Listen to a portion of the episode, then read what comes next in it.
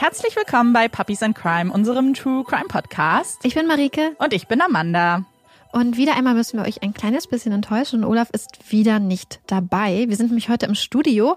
Und letzte Woche war Olaf ja auch schon nicht dabei. Und das hat nämlich den Grund, dass er ja aktuell in Niedersachsen auf dem Dorf ist.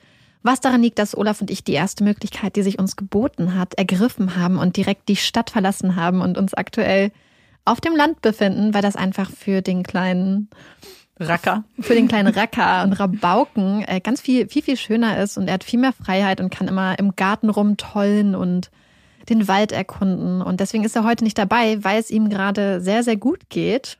Genau, aber wir posten ja immer ganz viel auf Instagram von ihm letztens eben, wie er seine Bälle fängt und da seht ihr ja auch, wie glücklich er tatsächlich ist. Genau, und er wird richtig glücklich sein, wenn ich heute Abend wieder zu Hause bin. genau. Ich habe den Fall für heute vorbereitet und habe ein kleines Vorwort, was wir sonst ja nicht so machen, aber irgendwie hatte ich ein bisschen das Bedürfnis bei dieser Folge. Und zwar hat bei mir, haben so ein paar Stimmen von euch bei mir mitgeklungen im, im Gedächtnis im Ohr. Und zwar haben wir ab und zu Nachrichten bekommen von einigen von euch, dass es euch manchmal schwerfällt, Geschichten zu folgen, wenn viele Namen genannt werden. Und ich habe bei meiner Recherche gemerkt, dass das hier so ein Fall ist, wo ziemlich viele Namen fallen. Damit es ein bisschen einfacher ist, habe ich dann aber Namen, die jetzt nicht ganz so wichtig für den Verlauf der Geschichte sind ähm, und sich nicht so oft wiederholen, weggelassen. Wundert euch also nicht, wenn ich ganz oft sage, der Ermittler, der neue Ermittler. Ich wollte einfach dann den Fokus darauf legen, dass die Namen, die ich nenne, eben auch relevant sind. Und jetzt, ohne große Umschweife, fangen wir mit dem Fall an. Han sitzt noch immer auf der Couch. Derselben Couch, auf der soeben Unbeschreibliches passierte. Die Decke über dem Kopf. Als sich seine Augen öffnen, sieht er Blut. Es rinnt über sein Gesicht. Viel Blut. Sein Kopf schmerzt. Er entfernt die Decke und sieht, was die Männer zurückgelassen haben. Nur noch einen Scherbenhaufen. Das war kein Albtraum, keine Einbildung, das war alles real. Was er soeben erlebt hat, war nicht die brutale Szene eines Horrorfilms. Es war das Ende seines Lebens, wie er es bislang kannte. Er quält sich die Kellertreppe hinauf, immer noch blutüberströmt. Vor der Haustür angekommen, hört er Stimmen, seine Tochter Jennifer. Endlich draußen angekommen, kann er nicht mehr in sich halten. Er schreit. Es sind Schreie voller Schmerz. Schreie der Erkenntnis. Schreie des absoluten Leids. Ein Leid, wie wir es uns alle nicht vorstellen können. Irgendwann hört er auf zu schreien. Er kann nicht mehr. Er sinkt in sich zusammen. 911, benötigen Sie Hilfe. Helfen Sie mir. Es erklingt die Stimme einer jungen Frau. Sie wirkt sichtlich aufgeregt, nervös, schockiert. Ihre Stimme zittert. So viele Emotionen dringen durch den Hörer. Ich weiß nicht, wo meine Eltern sind. Das junge Mädchen nennt ihre Adresse, doch es dauert ein wenig. Erst beim dritten Mal bekommt sie den Straßennamen und die Hausnummer zusammen. Madam, beruhigen Sie sich. Was ist passiert? Wie ist Ihr Name? Mein Name ist Jennifer. Menschen sind in unser Haus eingedrungen und sie haben unser ganzes Geld gestohlen. Die Stimme wird lauter. Ich habe Geräusche gehört, ein Ploppen. Ich bin oben angebunden. Ich hatte mein Handy in der Tasche. Bitte kommen Sie. Hilfe. Die Stimme wird dünner. Aus dem lauten Ruf ist ein zerbrechliches Wimmern geworden. Wie haben Sie ausgesehen? fragt die Mitarbeiterin, während sie schon die Streife zur genannten Adresse schickt. Ich bin nicht sicher. Einer ist mit mir geblieben. Es war ein Mann, er hatte einen schwarzen Hoodie an, aber die Lichter waren aus. Ich bin nicht sicher. Ich glaube, er war schwarz. Sie hatten Waffen, aber sie haben mich nicht verletzt. Nur meine Eltern, die haben sie runtergebracht. Ich hörte nur, wie sie sagten, ihr kooperiert nicht. Und dann hörte ich das Ploppen. Im Hintergrund hört man Schreie. Schreie so laut, so schmerzerfüllt, sie lassen einem das Blut in den Adern gefrieren. Das ist mein Vater. Er schreit. Dad, ich rufe schon den Notruf. Hörst du deine Mutter? Ich höre sie nicht mehr. Das stille Wimmern beginnt wieder. Die Mitarbeiterin und Jennifer unterhalten sich noch ein wenig. Sie stellt ihr Fragen, ob sie weiß, wer die Männer sind, wie viele es waren und ob ihre Eltern Feinde hatten. Sie sprechen so lange, bis ein Polizist Jennifer erreicht und sie befreit. Er legt ihr seine Jacke über die Schultern und begleitet sie nach draußen. Dort ist auch bereits der Notarzt angekommen. Sie zittert, ist völlig verstört. Ihr Vater Han wird auf einer Liege in den Krankenwagen gerollt. Daddy, geht es dir gut? schreit Jennifer. Han Pan ist in Vietnam geboren und aufgewachsen. Als junger Mann in den 70er Jahren hatte er mit ansehen müssen, was der Krieg zwischen den USA und Vietnam aus seiner Heimat gemacht hatte. Familien waren zerrüttet, Träume zerbrochen. So ging es auch ihm. Die Vorstellung, in diesem Land, das voller Angst und Panik ist, eine Familie großzuziehen, war einfach nicht möglich. Er hatte sein Studium abgeschlossen und wollte einen Neuanfang. Alles hinter sich lassen. Ziel Kanada. Nachdem er als politischer Flüchtling anerkannt wurde, begann seine Reise als einer der Boat People. Flüchtlinge, die auf Booten in eine neue, sichere Heimat reisen. Und es war ein beschwerlicher Weg. Oft waren diese Boote monatelang unterwegs, ohne ausreichend Nahrung oder Trinkwasser, völlig überfüllt. Doch für Han war es das alles wert. Mit 26 Jahren erreicht er ein Land, dessen Sprache er nicht spricht, in dem er niemanden kennt. Die meisten seiner Reisegefährten entschieden sich nach Montreal zu gehen, einer Provinz, in der Englisch und Französisch Amtssprachen sind. Vielleicht wäre dies einfacher, schließlich waren Teile Vietnams lange Zeit eine französische Kolonie. Doch der einfache Weg, das war nichts für Han. Er scheute keine Herausforderungen. Er entschied sich, sein neues Leben in Toronto aufzubauen, genauer gesagt in Scarborough, dem östlichsten Bezirk Torontos. Er arbeitete viel, nahm jeden Job an, den er bekommen konnte. Ihm war es wichtig, Geld zu verdienen, damit er eine Familie gründen und versorgen kann. Mit wem wusste er auch. Big Ha Luong kannte er noch aus Vietnam. Sie war mit ihrer ganzen Familie nach Kanada gezogen. Doch sie hatten wenig Kontakt, kannten sich nur flüchtig. In Toronto lernten sie sich kennen und lieben. Sie teilten so viel, dieselben Erfahrungen, Gedanken, die gleichen kulturellen Ansichten. Sie heirateten und zogen in eine gemeinsame Wohnung in Malvern, einer Nachbarschaft, die nicht die beste ist. Doch das störte das Paar nicht. Es sollte nur ein Zwischenstopp sein. Sie wollten Geld verdienen, zur Seite legen, damit sie sich selbst und ihren Kindern einen gewissen Standard bieten können. Geld war in ihren Augen die wichtigste Währung. Ein schönes Haus, viele Autos, eine gute Bildung. Das alles wollten sie. Und Han hatte Glück. Er konnte einen Job in einer Firma ergattern, die Autoteile herstellte. Big bekam dort ebenfalls einen Job am Fließband. Es waren einfache Tätigkeiten, doch der Fokus galt immer der Zukunft ihrer Kinder. Sie arbeiteten hart, damit ihre Kinder genau solche Tätigkeiten nicht verüben müssten. Sie sollten Ärzte werden oder Ingenieure. Gute Berufe mit einem hohen Ansehen. Ansehen, das ist ihm wichtig. Am 17. Juni 1986 wird ihr erstes Kind geboren eine Tochter. Sie geben ihr den Namen Jennifer. Sie mögen den Klang des Namens. Außerdem soll sie nicht wegen ihrer Herkunft diskriminiert werden. Drei Jahre später wird ihr Bruder Felix geboren. Die Familie scheint komplett und jeder hat seine Rolle. Han ist der Ernährer, das strenge, aber ruhige Familienoberhaupt. Jennifer die Erstgeborene. Auf ihr lasten die Ansprüche der Familie. Felix das Nesthäkchen, dem gerne mal das ein oder andere nachgesehen wird.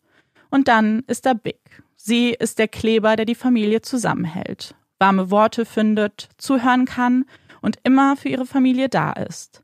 Die kocht, wäscht und die Kinder für die Schule vorbereitet. Doch auch sie konnte streng sein. Selbst wenn sie anderer Meinung als ihr Mann Han war, so nahm sie sich zurück. Eltern müssen an einem Strang ziehen. Jennifer ist ein ruhiges Mädchen. Auf Wunsch ihres Vaters beginnt sie mit dem Klavierspielen. Zusätzlich betreibt sie Eiskunstlaufen, ebenfalls auf sein Drängen. Doch sie entwickelt eine Leidenschaft für beide Tätigkeiten. Die Musik, die sie beruhigt, und der Sport, der einen Ausgleich bietet. Für beides gewinnt sie in regelmäßigen Abständen Preise, die Han sichtlich stolz in einer Vitrine ausstellt. Sie ist eine gute Schülerin, bringt nur die besten Noten nach Hause. Man sieht eine glückliche Familie. Von außen zumindest. Was jedoch am Abend des 8. November 2010 passierte, hat niemand erahnen können. Jennifer ist an diesem Tag in ihrem Zimmer und telefoniert mit einem Freund. Ihr Vater ist bereits zu Bett gegangen, ihre Mutter ist noch beim Line Dancing. Als sie zurückkommt, füllt sie sich einen Eimer mit Wasser, stellt diesen vor die Couch und zieht ihren Winnie Pooh Pyjama an. Ihre Füße steckt sie in den Eimer. Das tut gut nach dem anstrengenden Tanz.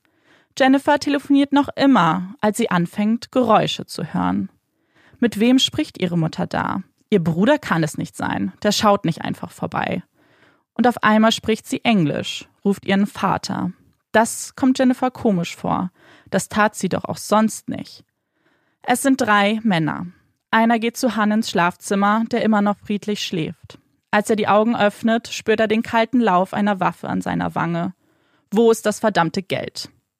Was passiert hier? Er ist kaum wach, versteht die Situation nicht. Wie sind die Männer in sein Haus gekommen? Der Mann schnappt sich Han am Kragen, die Waffe diesmal an den Hinterkopf gedrückt. Han hat keine Zeit, seine Brille aufzusetzen, und so stolpert er fast blind vor dem Einbrecher her. Er bringt ihn nach unten, wo ein weiterer bewaffneter Mann Big seine Waffe an den Kopf hält. Wo ist das Geld? Ich frage nicht nochmal. Big schaut ihren Mann an. Voller Panik flüstert sie, wie sind Sie hier reingekommen? Ich weiß es nicht, entgegnet er. Ruhe jetzt. Die Männer verlieren die Geduld. Han erklärt, es gebe hier kein Geld. Sie hätten aber Wertgegenstände. Lügner, wir brauchen Geld. Die Männer bringen das Ehepaar in den Keller. Han wirkt ruhig, noch im Glauben, sie würden bald mit ihrer Beute verschwinden. Doch als sie sich im Keller hinsetzen sollen und ihnen eine Decke über den Kopf gelegt wird, versteht er, dass das hier sein Ende sein würde. Er gibt sich seinem Schicksal hin. Big hingegen ist panisch. Sie wehrt sich, kämpft und schreit um ihr Leben. Doch es geht ihr nicht nur um sich selbst. Töten Sie uns, aber bitte tun Sie unserer Tochter nichts. Die ersten zwei Schüsse lösen sich. Eins, zwei. Einer trifft Han im Gesicht, der zweite an der Schulter. Dann wenden sich die Männer der flehenden Big zu. Ein Schuss am Hals, einer durch ihre Schulter und der letzte Schuss aus nächster Nähe durch den Kopf. Seine Resignation hat Han überleben lassen. Die Decke schützte ihm zum Teil vor den Kugeln. Als die Polizei das Haus der Familie erreicht, finden sie zunächst den blutüberströmten Han vor dem Haus liegen. In gebrochenem Englisch erzählt er von den Schmerzen, sein Nachthemd ist blutgetränkt. Ein Nachbar hatte ihn vorgefunden und ist nicht von seiner Seite gewichen. Ein Arzt ist bereits zur Stelle und untersucht den schwer verletzten Han. Im Haus sehen sie sich zunächst mal um. Doch die ersten Räume, die sie betreten, sind ganz anders als erwartet. Wenn man von einem Raub hört, erwartet man Chaos. Doch dies ist nicht der Fall. Es wirkt sortiert, keinerlei Unordnung. Wertgegenstände stehen noch immer unberührt in der Wohnung. Als sie Jennifer finden, ist diese an das Treppengeländer gebunden mit einer Schnur. Doch sie ist unverletzt. Nicht mal kleinste Abdrücke der Schnur sind zu sehen. Mir geht es gut, aber es stimmt etwas nicht mit meiner Mutter. Sie finden Blutspuren, die in den Keller führen und folgen diesen. Dort finden sie Big mit ihrem Gesicht nach unten auf dem Boden liegend ihr grüner Winnie-Pooh-Pyjama voller Blut. Vier Sanitäter stürmen in den Keller und versuchen Big wiederzubeleben, doch ohne Erfolg. Der letzte Schuss war tödlich gewesen. Nachdem sichergestellt wird, dass die Einbrecher das Haus verlassen haben, kümmert sich der Ermittler um Jennifer. Trotz seiner Jacke zittert sie. Er spricht mit ihr, versucht sie zu beruhigen und begleitet sie nach draußen. Dort sieht sie, wie ihr Vater in den Krankenwagen gerollt wird.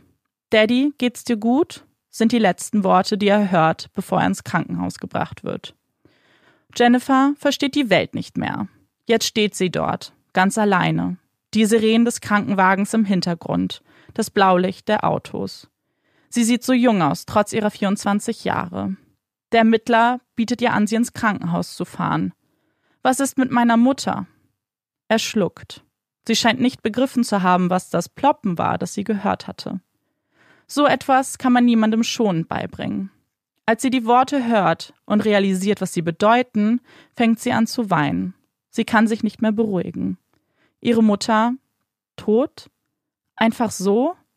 Nie wieder zusammen kochen, nie wieder ihre Stimme hören, nie wieder für sie Klavier spielen. Diese Erkenntnis wirft Jennifer in eine Panikattacke. Im Krankenhaus werden ihr Beruhigungsmittel verabreicht. Es hilft. Draußen wartet immer noch der Ermittler, es ist mittlerweile 1.31 Uhr morgens. Er bringt Jennifer zur Polizeistation. Sie soll ihre erste Aussage machen, solange die Erinnerungen noch frisch sind. Er weiß, dass das hart ist, aber sie müssen die Männer finden, die ihrer Familie so etwas angetan haben. Und dabei kann nur sie helfen. Sie stimmt zu. Ihr Samsung-Handy wird als Beweismittel gesichert. Und so sitzt Jennifer nur vier Stunden nach der schrecklichen Tat in einem Verhör. Der Ermittler sieht das eingeschüchterte Mädchen vor sich, fasst sie mit Samthandschuhen an. Sie hat Schreckliches erlebt, musste erfahren, dass ihre Mutter tot ist und ihr Vater noch um sein Leben ringt. Und sie wirkt so kindlich. Ihre langen schwarzen Haare seitlich geflochten, eine Brille im Gesicht, ein lockerer Pullover und eine Sporthose, dazu Schläppchen. Aber er kann sie nicht in Watte packen. Er muss auch einem Protokoll folgen. Und so erklärt er ihr, dass dieses Gespräch aufgezeichnet wird, zu ihrer eigenen Sicherheit, und dass sie nicht lügen darf. Es geht hier um eine Mordermittlung, und da ist wichtig, die Wahrheit zu sagen. Als Jennifer erfährt, dass die Strafen bei Falschaussagen bis zu 14 Jahren betragen können, zuckt sie zusammen. Sie wird nervös. Doch wer wäre das nicht unter diesen Umständen? Sie verspricht, die Wahrheit zu sagen, nichts als die Wahrheit, so möge Gott ihr helfen. Sie fügt dann hinzu, sofern ich mich erinnern kann. Wenn sie von den Ereignissen spricht, dann tut sie dies ruhig und gewissenhaft. Erst als sie von ihrer Mutter spricht, fängt sie an zu weinen. Sie kann ihren Namen kaum aussprechen. Erst beim dritten Mal schafft sie es. Big Ha Pan. Der Ermittler reicht ihr ein Taschentuch. Er fühlt mit ihr. Doch etwas an dieser Szene ist auffällig. Eine Winzigkeit. Das Taschentuch, es bleibt trocken, als sie es ablegt. Keine Tränen. Doch was bedeutet das schon an diesem Tag? Sie ist immer noch traumatisiert, steht unter Medikamenten. Sie legen keinen zu großen Wert in diesen Umstand, auch wenn er den Ermittlern irgendwie im Gedächtnis bleibt. Sie soll versuchen, die Männer zu beschreiben. Und das versucht sie. Einer sei schwarz gewesen, mittelmäßig gebaut, mit Dreadlocks. Die seien ihm immer in sein Gesicht gefallen. Er soll der Anführer gewesen sein. Sie überlegt weiter. Ich will nichts Falsches sagen. Ein Satz, der sich in allen Gesprächen häufen würde. Sein Gesicht sei rund gewesen. Wahrscheinlich war er Mitte 20, vielleicht 30 Jahre alt. Er hätte eine Waffe gehabt und schwarze Handschuhe. Der zweite Mann hatte ein langes Gesicht, aber mehr konnte sie nicht erkennen.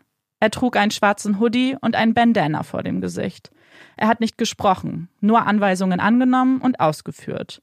Der dritte sei immer bei ihren Eltern gewesen, aber er habe einen Akzent gehabt. Vielleicht Jamaika? Den kannte sie von einer Freundin aus der Highschool. Das klang so ähnlich. Sie erzählt von dem Tag, wie sie zu Hause geblieben ist, um Klavier zu spielen. Ihre Mutter hatte Einkäufe erledigt. Dann hatten sie gemeinsam zu Abend gegessen. Ihr Kumpel Adrian hatte sie besucht und sie hatten Serien zusammengeschaut. Gossip Girl und How I Met Your Mother. Das hatten sie oft zusammengetan. Als er ging, ist sie in ihr Zimmer, um mit einem anderen Freund zu telefonieren. Und dann passierte das Schreckliche. Sie erzählt von den Männern, wie sie Geld von ihr verlangt hätten und sie ihnen zeigte, wo sie ihr Ersparnis von 2000 kanadischen Dollar aufbewahrte. Sie wollte sich ein neues iPhone kaufen. Sie erzählt und erzählt. Wie die Männer nach einer Schnur suchten, um sie anzubinden, wie sie ihre Mutter hörte, die schrie. Dann hörte sie das Ploppen und wie die Männer sagten, sie müssen jetzt verschwinden. Sie rief 911. Das Ende. Das denkt zumindest Jennifer. Doch der Ermittler bittet sie, das Ganze erneut wiederzugeben, diesmal aber aus der Vogelperspektive.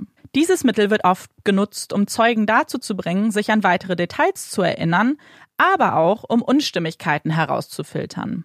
Und von diesen gibt es in der zweiten Version einige. Aus 2000 Dollar werden 2500. Die Aufteilung der Männer verändert sich. Einmal beschrieb sie, wie sie sich hinsetzen sollte, um angebunden zu werden, beim zweiten Mal kniete sie. Es sind Kleinigkeiten. Aber ihr fallen auch mehr Details ein. Sie erinnert sich, wie sie einmal aufgeschaut hatte und sie sehen konnte, dass der Mann, der sie angebunden hat, eher schmächtig war. Sie erzählt auch, dass die Männer 1100 US-Dollar gefunden hätten, die noch von einem USA-Trip übrig geblieben sind. Und sie wiederholt die Aussagen der Männer. Sie sagten, du lügst, du lügst, du sollst kooperieren, dann passiert dir nichts.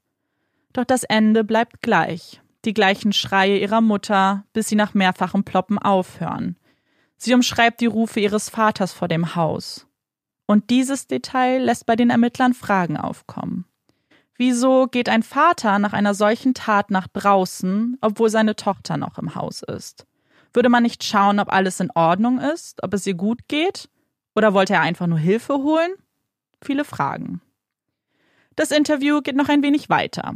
Diesmal geht es um das Familienleben. Sie wird gefragt, wie sie so viel Geld ansparen konnte. Ich gebe Klavierunterricht. Ab Januar geht die Schule wieder los. Als sie den Alltag der Familie beschreiben soll, sagt sie, es war routiniert, nichts Besonderes.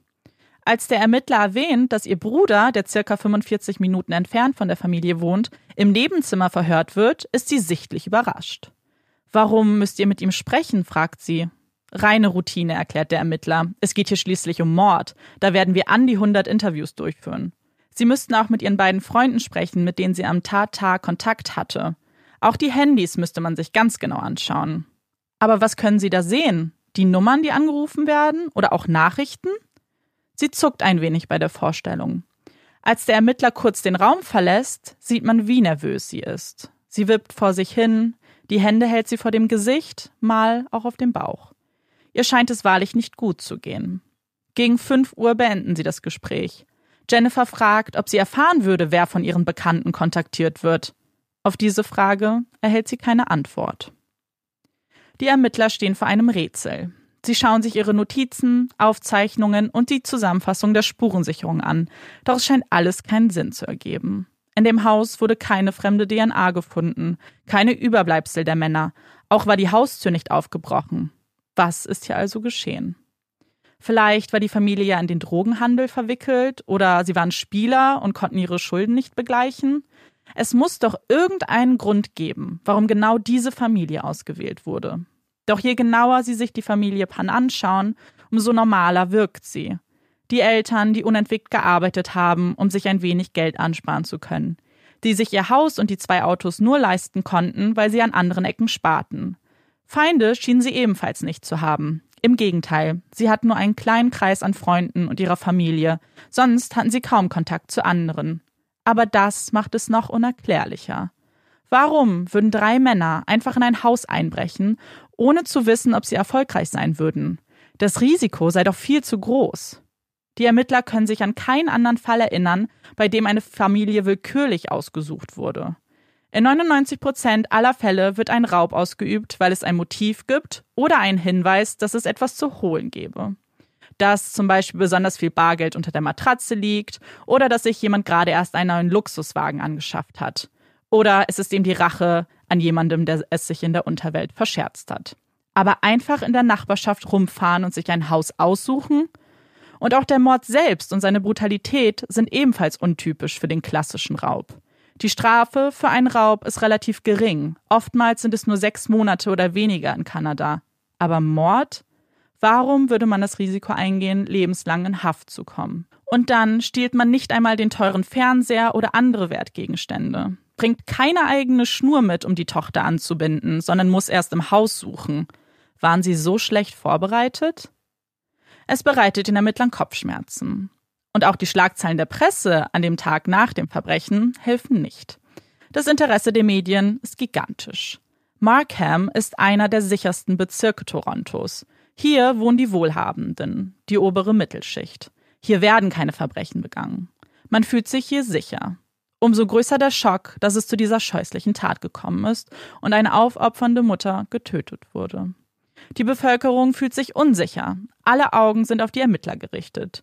Und diese nehmen ihren Job ernst. Es wird ein Team zusammengestellt, das aus 24 Ermittlern besteht. In kleine Teams getrennt, die alle ihren Fachbereichen und Aufgaben nachgehen. Bei der ersten Pressekonferenz sagen sie, es ist eine grausame Tat und die Täter, die dafür verantwortlich sind, sind gefährliche Menschen. Derzeit gibt es keine Beweise, die auf eine bestimmte Person hinweisen. Aber wir werden nichts unversucht lassen. Zwei Menschen einfach zu erschießen, das ist grauenhaft.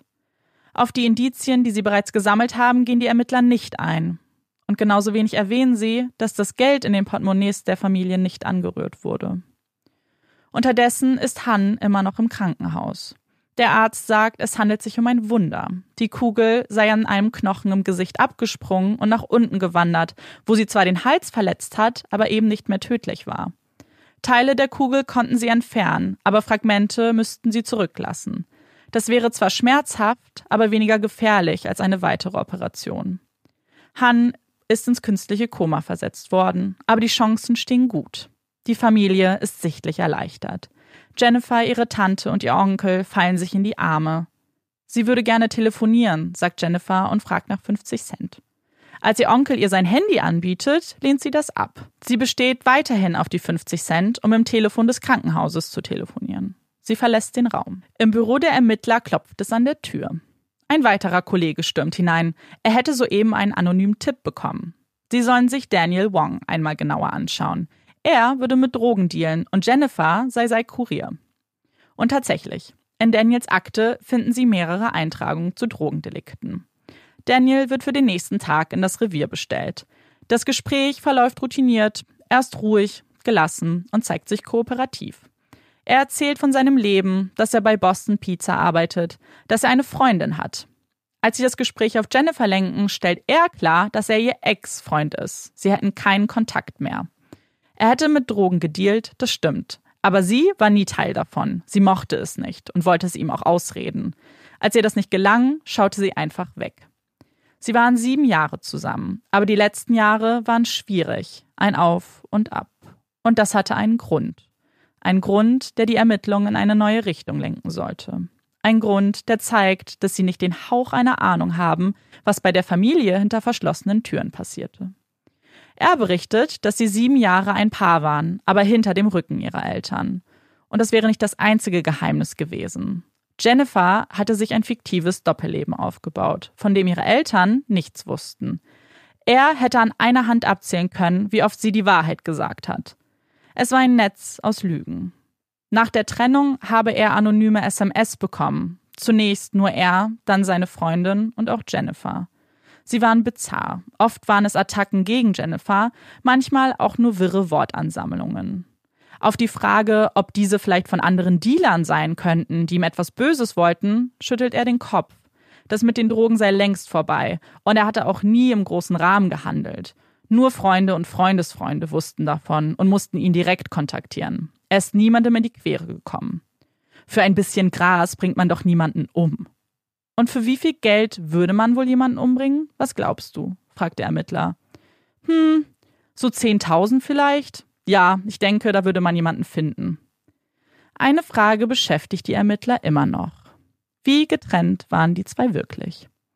Daniel gibt zu, dass er Jennifer ein zweites Handy, ein iPhone, besorgt hatte, damit sie weiter Kontakt haben könnten. Aber nur als gute Freunde. Nach sieben Jahren Beziehung ist es schwer, einen Menschen ganz aus seinem Leben zu löschen. Als Daniel das Revier verlässt, sind die Ermittler zufrieden. Sie haben das Gefühl, einen Schritt weitergekommen zu sein und zu wissen, wer der Schlüssel zu diesem Fall ist. Jennifer. Und diese wird für den nächsten Morgen wieder ins Revier bestellt, zu ihrer zweiten Vernehmung. Da das Haus der Panz als Tatort abgesperrt ist, lebt sie bei ihrer Tante und ihrem Onkel. Doch auch die haben mehr und mehr Fragen an sie. Mit wem hat sie da im Krankenhaus telefoniert? Ihr Onkel hatte sie einige Zeit vor der Tat mit einem Mann in einem Café gesehen. Wer war das? Ihre Cousine rät Jennifer nur, sag die Wahrheit. Warum zweifeln die Menschen an ihr? Warum stellen sie ihre Version in Frage? Hat sie etwas falsch gemacht? Als sie die Anfrage erhält, noch einmal auszusagen, wird sie nervös. Im Verhör hält sie sich die Hände, trinkt viel Wasser, mal ist ihr kalt, mal zu heiß. Als sie nochmal erzählen soll, wie sich die Tat abgespielt hat, schummeln sich wieder kleine Unstimmigkeiten ein. Sie erinnert sich nicht genau, sie will nichts Falsches sagen. Die gleichen Sätze aus dem ersten Verhör. Als sie mit den Aussagen von Daniel konfrontiert wird, gibt sie zu, dass sie ihre Eltern belogen hat. Auch, dass sie ein zweites Telefon besitzt, gibt sie zu.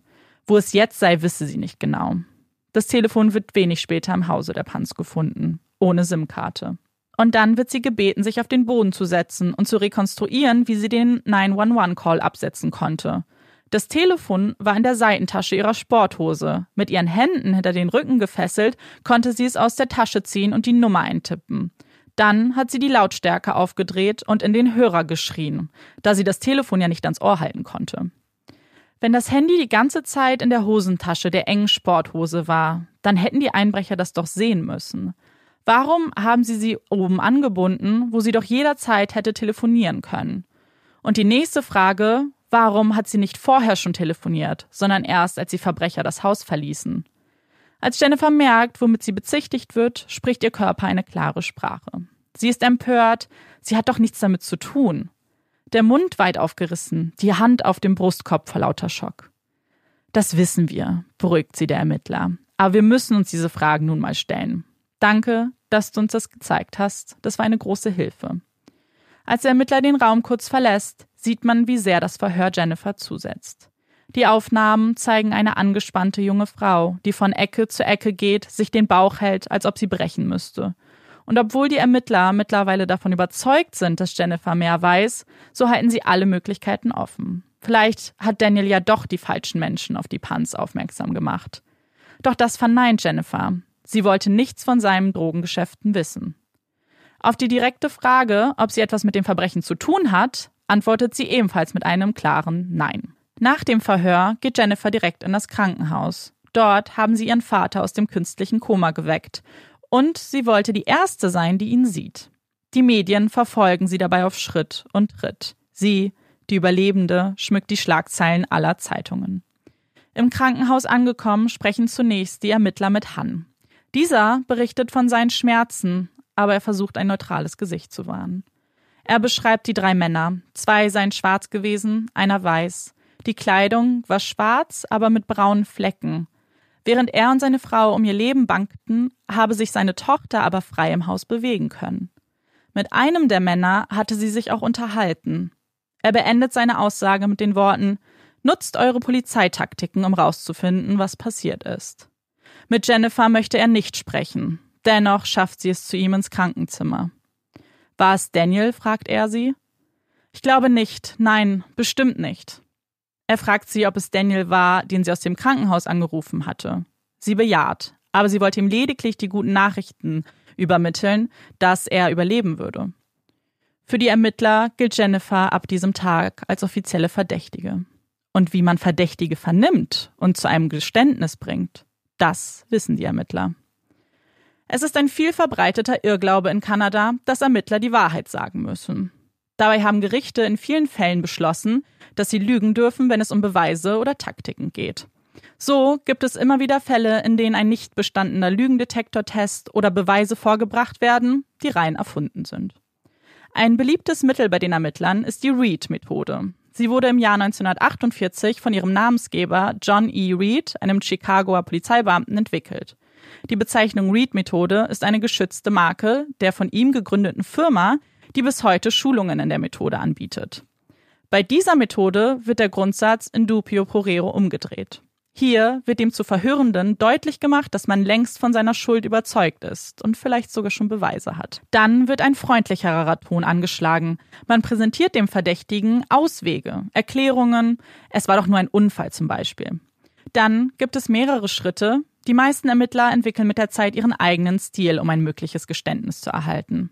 Im Fall von Jennifer ist der neue Ermittler, der das dritte Verhör durchführt, vom Fach, ein Experte für die Read-Methode. Und so beginnt das Verhör kühl. Der Ermittler hat keine Zeit für Faxen, das sagt er ihr. Wenn Jennifer zu leise antwortet, wird sie ermahnt, lauter zu sprechen. Ein Taschentuch wird bei Tränen nicht mehr angeboten. Er liest ihr ihre Rechte vor. Es wird ernst. Und die Taktik beginnt. Zwei Stunden verbringt der Ermittler, um ein Vertrauensverhältnis aufzubauen. Er fragt sie über ihre Freunde aus, über das Klavierspielen, zum Eiskunstlaufen. Sie soll einfach was über sich erzählen. Die erste Anspannung lässt nach. Jennifer fühlt sich wohl, berichtet von ihrer Vergangenheit und was sie für die Zukunft geplant hat. Er erzählt, dass er selbst Klavier spielt. Sie tauschen sich kurz aus. Er befragt sie zu ihrem Nebenjob und es wird auch ein dunkleres Kapitel angeschnitten. Ihre Jugend warum sie den Drang verspürte, ihre Eltern zu belügen. Sie erzählt von dem Druck zu Hause. Sie wurde ständig verglichen. Ein Freund durfte sie nicht haben. Eigentlich nichts, was wirklich Spaß machte. Als die Eltern von ihrem geheimen Freund erfuhren, stellten sie sie vor die Wahl. Er oder wir. Wenn du ihn wählst, brauchst du nie wieder nach Hause kommen. Doch sie entschied sich für die Familie. Wie könnte sie auch anders? Als sie sah, dass er sich eine neue Freundin suchte, fühlte sie sich wertlos. Ich war es nicht wert zu warten, erklärte sie. Nichts in ihrem Leben macht sie glücklich. Sie hat sich die Arme geritzt, war depressiv. Der Ermittler beugt sich nach vorne, streicht ihr über den Arm. Ihr Zuhause wurde immer unerträglicher, die Eltern stritten sich, ihr Bruder zog aus und ließ sie mit allem alleine. Zum ersten Mal teilt sie diese privaten Einsichten in ihr Leben.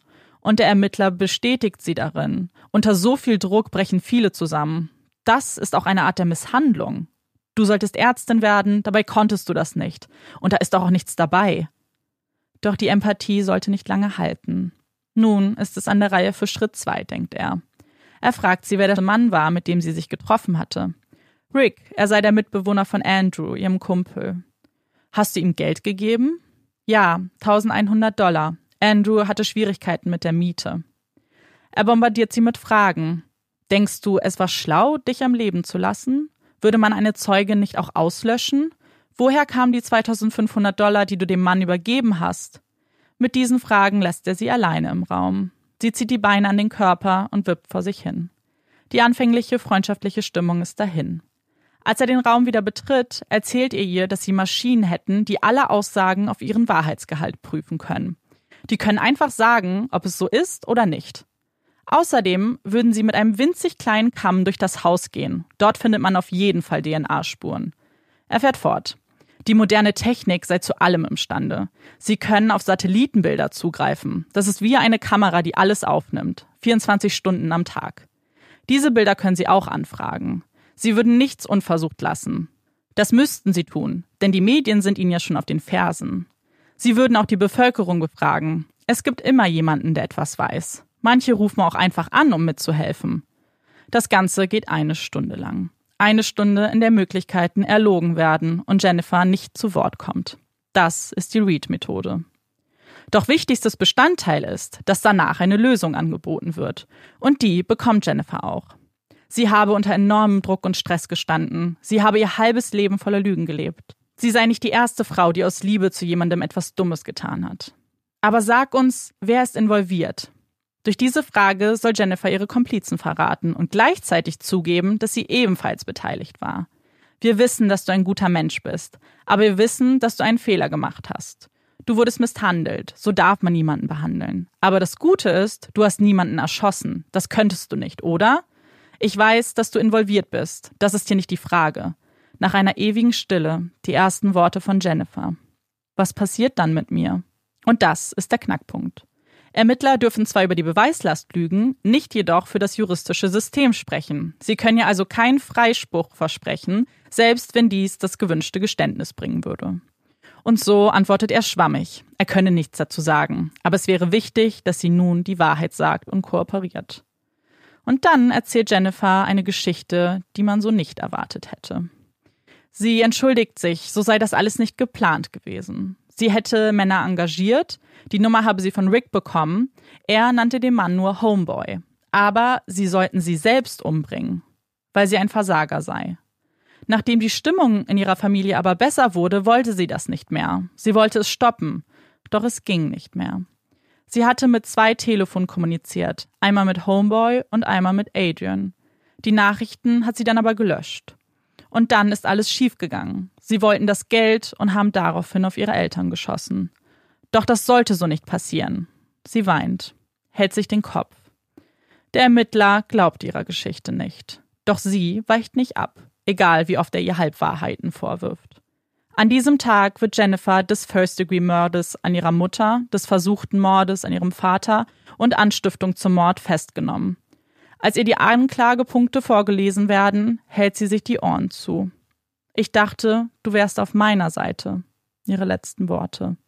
Für den 23. November 2010 wird eine erneute Pressekonferenz einberufen. Und die Presse ist sichtlich interessiert an den Fortschritten der Ermittlungen. Und die ersten Worte der Ermittler schocken sie alle. Während bei der ersten Konferenz noch von einem Raubmord ausgegangen wurde, hat sich die Sichtweise nun drastisch geändert. Sie berichten, dass Jennifer angeklagt wird. Aussagen und Beschreibungen aus der ersten Berichterstattung seien damit hinfällig und Han sei der wichtigste Zeuge. Es werden neue Beschreibungen der Männer verlesen. Zwei schwarz, einer weiß. Sie waren sehr groß, mindestens 1,90, eher schmächtig. Keine Rede mehr von Dreadlocks oder einem Akzent. So wenig die Ermittler über das Motiv und den genauen Tatergang verraten, umso mehr gräbt die Presse selbst nach Informationen. Wenn es Mord ist, muss die Polizei glauben, dass es sich um eine geplante Tat gehandelt hat. Sie haben auch schon mitbekommen, dass Jennifer nicht mit ihren Eltern klarkam. Grund genug, seine Familie auslöschen zu wollen? Für die Ermittler war die Verhaftung von Jennifer ein leichtes. Sie fühlten sich sicher und ihre Aussagen bestätigten ihre Theorie. Doch nun begann die eigentliche Arbeit. Jennifer hat die Tat nicht selbst begangen. Wer waren die involvierten Männer im Haus? Und wie viele waren bei der Planung tatsächlich involviert? Und die größte Frage von allen, wie findet man sie? Die Ermittler haben zwei Hinweise. Zum einen Jennifers Telefone und dann gibt es da eine Videoaufzeichnung der Überwachungskamera, die ein Auto auf der Straße zeigt, das verdächtig wirkt. Ein blauer Acura mit getönten Scheiben. Zunächst schauen Sie sich die Anrufliste und die SMS-Übersicht des iPhones an, das Daniel ihr geschenkt hatte. Dort finden Sie heraus, dass er gelogen hat. Am Tattag haben die beiden unentwegt in Kontakt gestanden. Hm, warum würde man wegen so etwas lügen? Neben seinen Nachrichten und Anrufen findet man auch einige Anrufe und Nachrichten von anderen Nummern. Nummern, die keiner bestimmten Person zugeordnet werden können. Oft sind diese gar nicht gemeldet und wenn doch, dann unter falschem Namen, sogenannte Burner Phones, ein Prepaid-Telefon, wie sie oft im Drogenhandel oder bei anderen geplanten Verbrechen benutzt werden, kaufen, benutzen, verbrennen, wieder von vorne. Immer dann, wenn man eben nicht rausfinden soll, mit wem hier gesprochen wird. Doch genau das ist die Aufgabe der Ermittler. Sie fokussieren sich auf die letzten vier Nummern, mit denen Jennifer vor dem Verbrechen Kontakt hatte. Ein Anruf am 8. November um 6.12 Uhr, einer um 8.16 Uhr und noch einer um 9.34 Uhr. Der letzte um 10.13 Uhr, fünf Minuten vor der Tat. Zu diesen vier Anrufen beantragen die Ermittler die Aufzeichnungen des jeweiligen Sendemasts. Daraus könnte man interpretieren, wo die Anrufer jeweils waren und welcher Mast der nächste war. Doch diese Analyse kann bis zu 30 Tage in Anspruch nehmen. So lange möchten sie nicht tatenlos zusehen. Sie versuchen etwas Banales, Einfaches, man könnte noch sagen, vielleicht Hoffnungsloses. Sie rufen die vier Nummern an. Drei heben nicht ab, doch einer antwortet tatsächlich. Der Mann ist sichtlich irritiert, was die Polizei von ihm will. Er wimmelt sie ab. Er kennt keine Jennifer. Doch der Detective fährt zu ihm. Sie unterhalten sich und er findet heraus, dass er sein Telefon einmal einem jungen Mann geliehen hatte. Doch er kann sich an nichts Verdächtiges erinnern. Sie entscheiden sich, ihm zu glauben und schicken ihn fort. Bei den anderen drei Nummern scheinen sie ebenfalls kein Glück zu haben. Auf den ersten Blick. Sie fahren zu den Adressen, von denen sie überzeugt sind, dass diese nicht echt sind. Die erste Tür öffnet ein älterer Herr, gebrechlich und verwundert, warum die Mordkommission bei ihm klingelt. Auch er scheint nicht der Richtige zu sein. Doch bei dem 6.12 Uhr Anruf scheint die Adresse zu stimmen. Zumindestens wohnt dort jemand, der auf die Beschreibung passen könnte. Lanford Crawford. Lanford wohnt in Rexdale. Es ist der Brennpunkt Torontos. Verbrechen an der Tagesordnung. Oft kommt es zu Gangrivalitäten oder Drogendelikten. Der Drogenhandel ist hier die größte Einnahmequelle und das im ganz großen Stil. Bei der Razzia einer der größten Gangs fand man Drogen im Wert von drei Millionen Dollar, eine halbe Million Cash und 40 Waffen. Lanford wurde am 2. Juni 1982 in Kingston, Jamaika geboren. Als kleiner Junge wurden er und seine Mutter von seinem Vater verlassen. Er wollte zunächst nur in Kanada arbeiten, doch dann gründete er dort eine neue Familie, heiratete eine andere Frau. Das Leben in Kingston ist teuer und ohne verdienenden Vater konnten sie es sich nicht länger leisten. Sie zogen aufs Land, wo Lanford dennoch behütet aufwuchs. Er war ein ruhiges Kind, immer freundlich, hat seiner Mutter bei jeder Tätigkeit geholfen. Und er wollte auch anderen Menschen helfen, wo er nur konnte. Er hätte seinen letzten Dollar lieber verschenkt, wenn er damit etwas Gutes getan hätte. 1994 schickt ihn seine Mutter zu seinem Vater nach Kanada. Dort könnte er eine bessere Bildung genießen und was Ordentliches aus sich machen.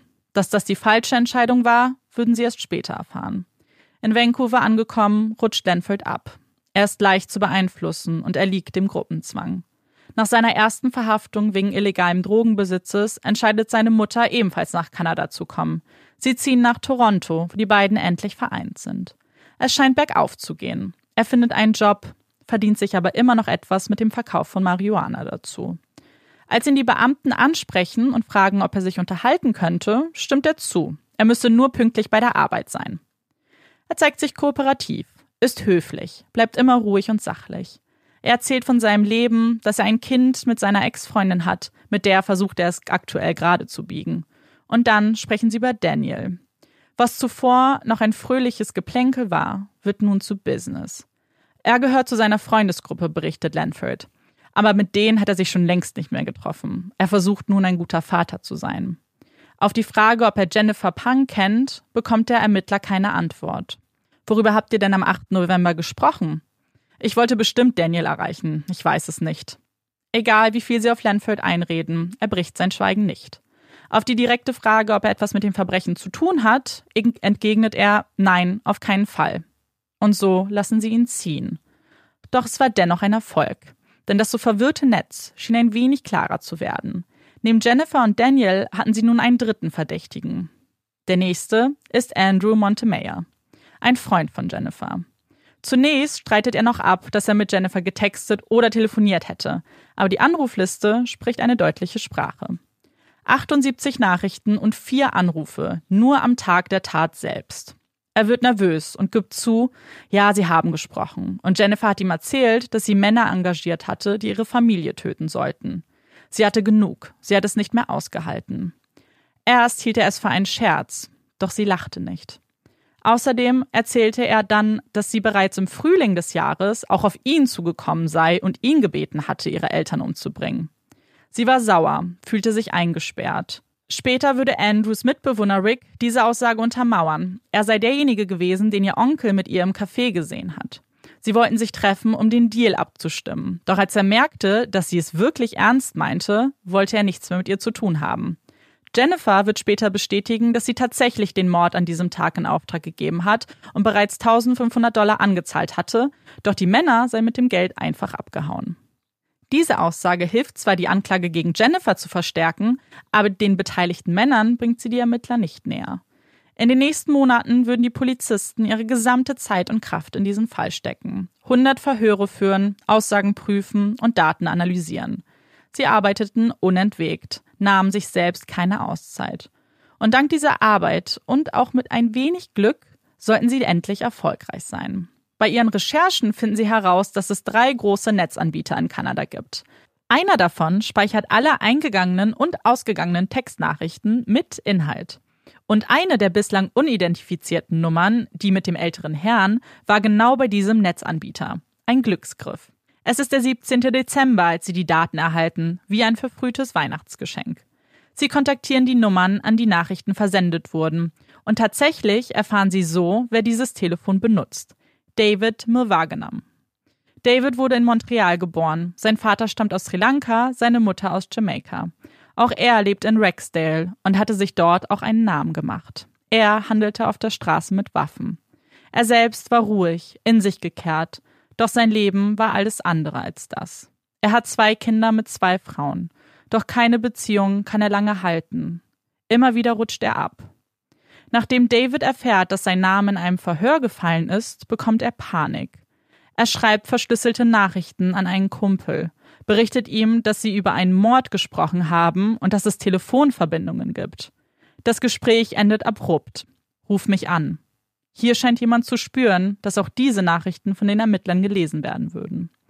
Es wird ein Foto von David aus Quebec eingefordert. Dort war er bereits straffällig geworden. Das Foto wird in einer Gegenüberstellung mit insgesamt zwölf Fotos Han vorgelegt. Die ersten Bilder schiebt er gleich zur Seite. Bei einem bleibt sein Blick hängen. Das könnte er sein. Es ist Davids Bild.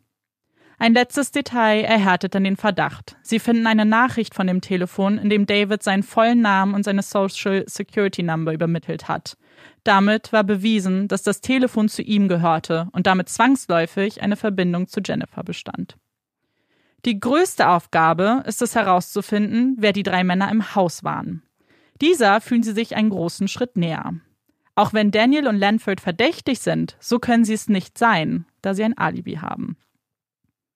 Endlich erhalten die Detectives den Bericht der Sendemaste. Und wieder ein voller Erfolg. Das Telefon, das David zugeordnet werden konnte, reiste eine Stunde vor der Tat über den Highway bis nach Markham, dem Ort, an dem Jennifer mit ihrer Familie lebte.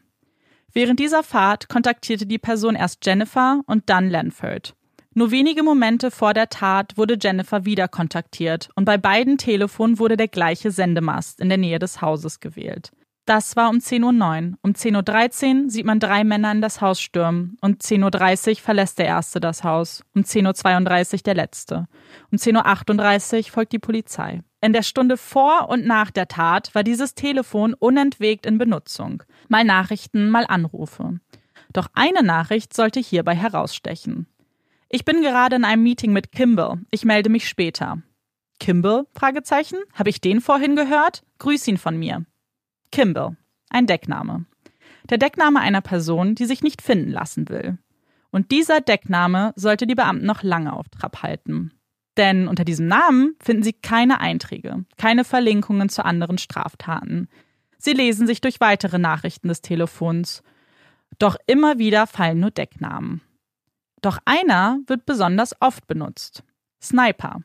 Und zu diesem Namen finden Sie tatsächlich einen Eintrag im Polizeiregister. Hier hat es eine Autokontrolle gegeben, bei dem ein Mitfahrer mit diesem Namen angesprochen wurde. Der Fahrer ist Lanford, der Mitfahrer Eric Carty. Und er sollte sie alle zusammenführen. Eric Carty ist in Rexdale aufgewachsen, das älteste Kind von sechs. Er war ein ruhiges, aber liebenswertes Kind, ein guter Schüler, hat sich immer respektvoll verhalten. Doch ab der zehnten Klasse änderte sich sein Verhalten drastisch. Mit 15 Jahren verliert er seinen Vater bei einem Autounfall. Sein Held, für immer weg. Keine Bezugsperson mehr, auf die er aufschauen kann. Auch er rutscht ab. Der falsche Umgang, die Drogen.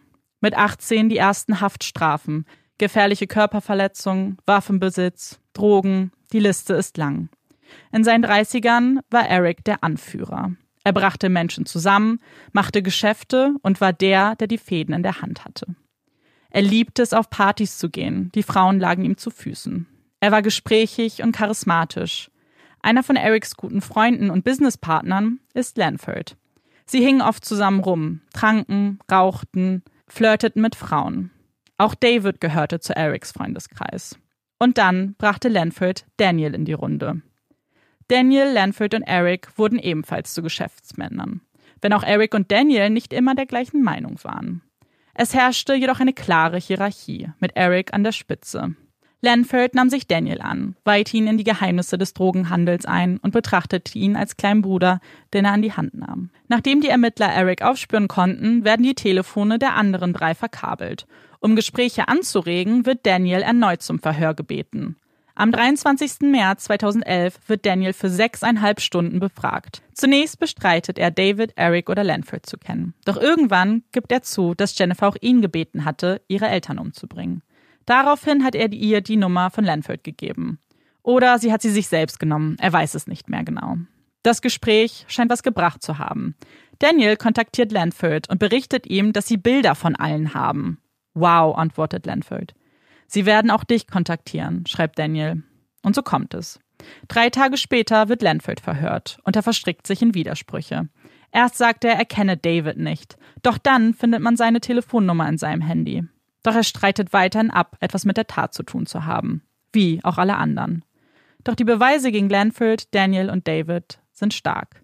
Die Anrufe verbinden sie alle zu Jennifer.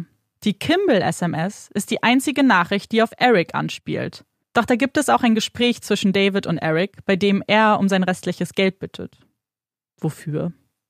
Als sie Jennifer auf Eric ansprechen und ihr ein Foto zeigen, dreht sie sich um. Sie sollen das Foto entfernen. Mehr sagt sie nicht. Sie will nicht mehr kooperieren. Vielleicht verständlich.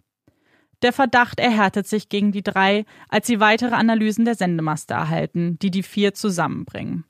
Sie finden auch einen Zwischenmann, der Nachrichten zwischen Lanford und Daniel verschickte. Er ist ein guter Freund von Daniel und er erinnert sich, dass er am 8. November den Auftrag von Lanford bekam, Daniel auszurichten, dass alles soweit ist.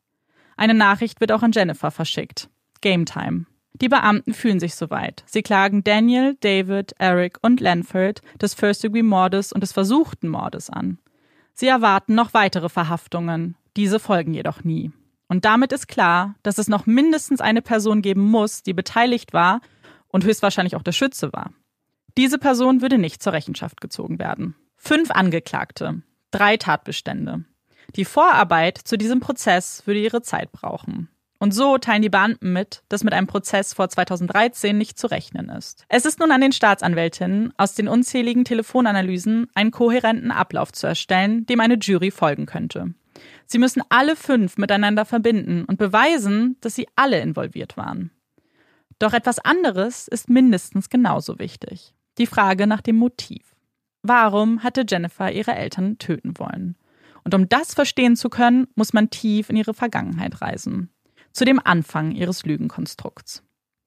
Ihre erste Lüge erzählt Jennifer in der neunten Klasse. Sie fälscht ein Zeugnis mit Schere, Papier und Kleber Sie fälscht es, weil sie eine 2 auf dem Zeugnis hat. Eine Schande. Mit so etwas könnte sie nicht nach Hause kommen. Jennifers Eltern sind ein klassisches Beispiel für Tigereltern. Tigereltern, das sind Eltern, die ihre Kinder durch strenge Liebe erziehen. Das bedeutet keine Umarmungen, keine Küsse beim Zubettgehen, kein Ich liebe dich. Über Tigereltern wurde schon das ein oder andere Buch geschrieben. Eines dieser Bücher wurde von Amy Chua geschrieben. Sie ist Professorin an der Yale-Universität. und erzählt auf selbstironische Art und Weise von den eigenen Erziehungsmethoden und warum sie sich selbst als Tigermutter bezeichnet. Dies sei eine gängige Methode in vielen asiatischen Ländern und wird von Einwanderern auch oft in die westliche Welt gebracht. Im Fokus dieser Erziehungsmethode steht absolute Kontrolle, hohe Erwartungen und viele Regeln. Wenn Kinder diese hohen Erwartungen aber nicht erfüllen können, dann werden sie bestraft. Nicht mit Schlägen, sondern mit Liebesentzug, mit Schuldzuweisungen und mit dem Ausdruck der Enttäuschung. Es wird auch gedroht, dass Spielzeug weggenommen wird oder Geburtstage ausfallen müssen, wenn die schulischen Leistungen nicht erbracht werden. Irgendwann sind diese Strafen jedoch nicht mehr notwendig, denn die Kinder entwickeln ein eigenes Schuldbewusstsein, wenn sie glauben, die Erwartungen nicht erfüllt zu haben. Wenn man es richtig macht, dann könnte diese Erziehung auch den höchstmöglichen Erfolg bringen, so Amy. Und Erfolg bedeutet eine gute Bildung, ein Job, der viel Geld bringt und Ansehen. Ansehen erhält man jedoch nur, wenn man ganz bestimmten Hobbys nachgeht und bestimmte Berufe ausübt. Hobbys können durchaus Sport sein, jedoch nur Sportarten, in denen man auch Pokale oder Medaillen gewinnt. Die besten Berufe sind Ärzte, Anwälte oder Ingenieure. Alle Eltern haben natürlich ihre eigenen Regeln und ihre eigene Strenge, doch haben sie oft eine Gemeinsamkeit. Schule und gute Noten stehen an erster Stelle. Spaß ist erst erlaubt, wenn man Ziele erreicht hat. Deswegen gilt, keine Partys, keine Treffen mit Freunden, keine Schminke und vieles mehr. Gute Noten sind nur Einsen. Eine 1 minus gehört schon zu den schlechten Noten. Daher kommt auch die amerikanische Bezeichnung Asian F, was für eine 2 plus steht. Durch diese Erziehung stehen Kinder unter dem ständigen Druck, den Erwartungen ihrer Eltern gerecht zu werden. Und oft übertreffen sie diese und möchten die Besten an der Schule sein. Sie lernen oftmals auch den Stoff aus zwei Jahrgängen über ihnen. Doch natürlich lieben auch Tigereltern ihre Kinder. Das ist keine Frage. Sie zeigen es nur anders. Indem sie ihre Kinder immer unterstützen. Die Familie ist ihr Schild vor der bösen Welt da draußen. Wenn die Kinder Nachhilfe brauchen, dann organisieren sie sie. Wenn man Geld für die Schule oder das College braucht, dann ist auch das kein Problem, egal wie wenig man angespart hat. Die Erziehung und die Zukunft der Kinder steht an erster Stelle. Amy übt auch Kritik an der westlichen Erziehung, in der der Fokus darauf besteht, die Kinder zu selbstbewussten Erwachsenen heranzuziehen. Sie ist der Überzeugung, dass Kinder nur durch das Erfüllen von Zielen zu wahrem Selbstbewusstsein gelangen können. Es gibt Statistiken, die durchaus beweisen, dass Menschen aus asiatischen Kulturen oft höhere Abschlüsse haben. Jedoch zeigt sich auch immer wieder, dass es ihnen dann an sozialen Kompetenzen fehlt. Oftmals sind sie keine Führer, sie folgen und führen aus, können sich jedoch in sozialen Beziehungen kaum durchsetzen. Und auch wenn Amy nur von ihrer Erziehung und ihrem Haushalt spricht, so gibt es einige Parallelen zu Jennifers Kindheit. Mit nur vier Jahren wurde Jennifer zum Klavierspielen gezwungen. Es war keine eigene Entscheidung, es war der Wunsch ihres Vaters. Das Klavier ist ein angesehenes und akzeptiertes Instrument. Zwei Jahre später beginnt sie mit dem Leistungssport, dem Eiskunstlaufen. Es war ebenfalls ihr Vater, der diese Entscheidung für sie getroffen hat. Und obwohl es nicht ihre eigene Wahl war, genoss sie beide Tätigkeiten und sie entwickelte eine Leidenschaft. Auf dem Eis fühlte sie sich frei. Dort hatte sie die Kontrolle. Das ist die Kontrolle, die sie sonst nicht in ihrem Leben hat. Alle Entscheidungen werden für sie getroffen und vor allem wird einiges von ihr erwartet. Unter der ständigen Angst, ihre Eltern enttäuschen zu können, entwickelt Jennifer das Talent, in Windeseile Dinge zu erlernen, für die andere Kinder Monate brauchen würden. Sie konnte besser lesen, sie rechnete schneller, alles, was sie sich vornahm, gelang ihr. Und dabei war sie immer freundlich und hilfsbereit. Und auch wenn die Lehrer das nicht öffentlich sagen sollten, haben viele angegeben, dass Jennifer ihre Lieblingsschülerin war. Sie half jüngeren Schülern bei den Hausaufgaben, half den Lehrern bei der Vorbereitung der nächsten Stunde. Sie war sehr talentiert und immer respektvoll. Das sagen die Lehrer über sie. Ihre Noten sind sehr gut. Ihre Arbeiten gibt sie immer zeitnah ab. Wenn sie mal eine schlechte Note bekommen hat, dann beschwert sie sich nicht, sondern sah es als Ansporn, sich selbst zu verbessern. Sie nahm es sich zu Herzen. Doch die Lehrer sagten auch, dass sie sich viel zumutete, manchmal vielleicht zu viel. Sie beschwerte sich zwar nie, aber ihre Körpersprache war eindeutig. Und wahrscheinlich lag es daran, dass sie eben keinerlei Ausgleich hatte. Freunde hatte sie in dieser Zeit nur wenig. Gerade mal zwei Übernachtungspartys hatte sie in ihrer Kindheit. Und bei beiden wurde sie spät hingebracht und so früh wie möglich abgeholt. In ihrem Leben war sie nie mit Freunden in den Urlaub gefahren, war nie auf einer richtigen Party gewesen. In einem anderen Buch liest man, dass es bei Tigereltern oft drei F-Wörter gibt. Fun, Freedom und Friends. Spaß, Freiheit, Freunde. Und weil sie so oft alleine ist, sucht sie sich andere Vertraute. Ihre Stofftiere. Ganze Sammlungen hat sie davon. Das sind Mr. Chipmunk, Mr. Bubbles und Monkey. Sie behandelt sie oft wie kleine Kinder, als ob es ihre eigenen Kinder wären. Und sie begleiten sie bis ins Erwachsenenalter. Jennifer scheint ein wenig Kind geblieben zu sein. Das sieht man auch an den Eintragungen in ihrem Tagebuch. Ihr Bruder Felix ist einer der wenigen Bezugspersonen für Jennifer. Doch gleichzeitig ist sie neidisch auf ihn. In vielen asiatischen Kulturen trägt der Erstgeborene die meiste Verantwortung. Sie müssen die Arbeit leisten, haben die strengsten Auflagen. Felix wurde hingegen einiges nachgesehen. Während Jennifer ihr Leben lang um neun zu Hause sein musste, durfte er bis zehn wegbleiben. Er durfte Freunde sehen und sogar eine Freundin haben. Dinge, von denen Jennifer nur träumen konnte. Und dann passiert etwas, das Jennifer verändern würde. Bei der Abschlusszeremonie der achten Klasse werden Preise für die besten Schüler vergeben. Und Jennifer erhält keinen einzigen Preis. Sie ist am Boden zerstört. Wie kann das sein, wo sie sich doch so viel Mühe gegeben hat, die besten Noten nach Hause gebracht hat, ihre Eltern stolz gemacht hat und was bringt dieser ganze Stress, der Druck und ihre Mühen, wenn sie am Ende nicht dafür belohnt wird? Es beginnt eine Abwärtsspirale, in der sie ihre gesamte Erziehung und Vergangenheit hinterfragt. Die neunte Klasse besucht Jennifer an einer anderen Schule. Sie ist nervös, dort kennt sie niemanden. Doch diese Schule ist anders. Zum ersten Mal hat sie einige Mitschüler, die ebenfalls asiatische Eltern haben. 60 Prozent der Schüler sogar. Und zum ersten Mal findet sie so etwas wie Freunde und diese durch eine ihrer großen Leidenschaften, die Musik. Sie spielt in der Schulband. Es wird wie eine zweite Familie für sie. Sie essen gemeinsam zum Mittag, treffen sich nach der Schule und sie unterhalten sich über ihre strengen Eltern. Sie fühlt sich zum ersten Mal verstanden. Und durch die Enttäuschung am Ende der achten Klasse sieht sie nun auch keinen Sinn mehr darin, jegliche Freizeit für die Schule aufzugeben. Sie lässt es schleifen. Und ihre Noten zeigen das deutlich. Aus Einsen werden Zweien. Doch Jennifer macht sich keine Sorgen. Sie weiß, dass die ersten Jahre nicht so wichtig sind und es zählen nur die Abschlussprüfungen. Aber diese Noten nach Hause zu bringen, daran ist nicht zu denken. Sie wäre eine Schande für die ganze Familie. Und so beginnt ihre erste Lüge. Laienhaft ändert sie die Noten auf ihrer Klassenarbeit, auf den Zeugnissen und den Referaten. Für sie muss das so sein. Sie will nicht, dass sich ihre Eltern Sorgen machen. Damit würde sie niemandem einen Gefallen tun. Und während andere Kinder vielleicht eine 2 oder eine 3 auf ihr gefälschtes Zeugnis mogeln würden, damit es nicht so auffällt, bestand Jennifers Zeugnis aus Einsen. Mit diesen guten Noten erhielt Jennifer auch Freiheiten. Sie hatte sogar ihren ersten Freund Adrian. Ihre Eltern mochten ihn. Er war ein guter Junge, ein guter Schüler.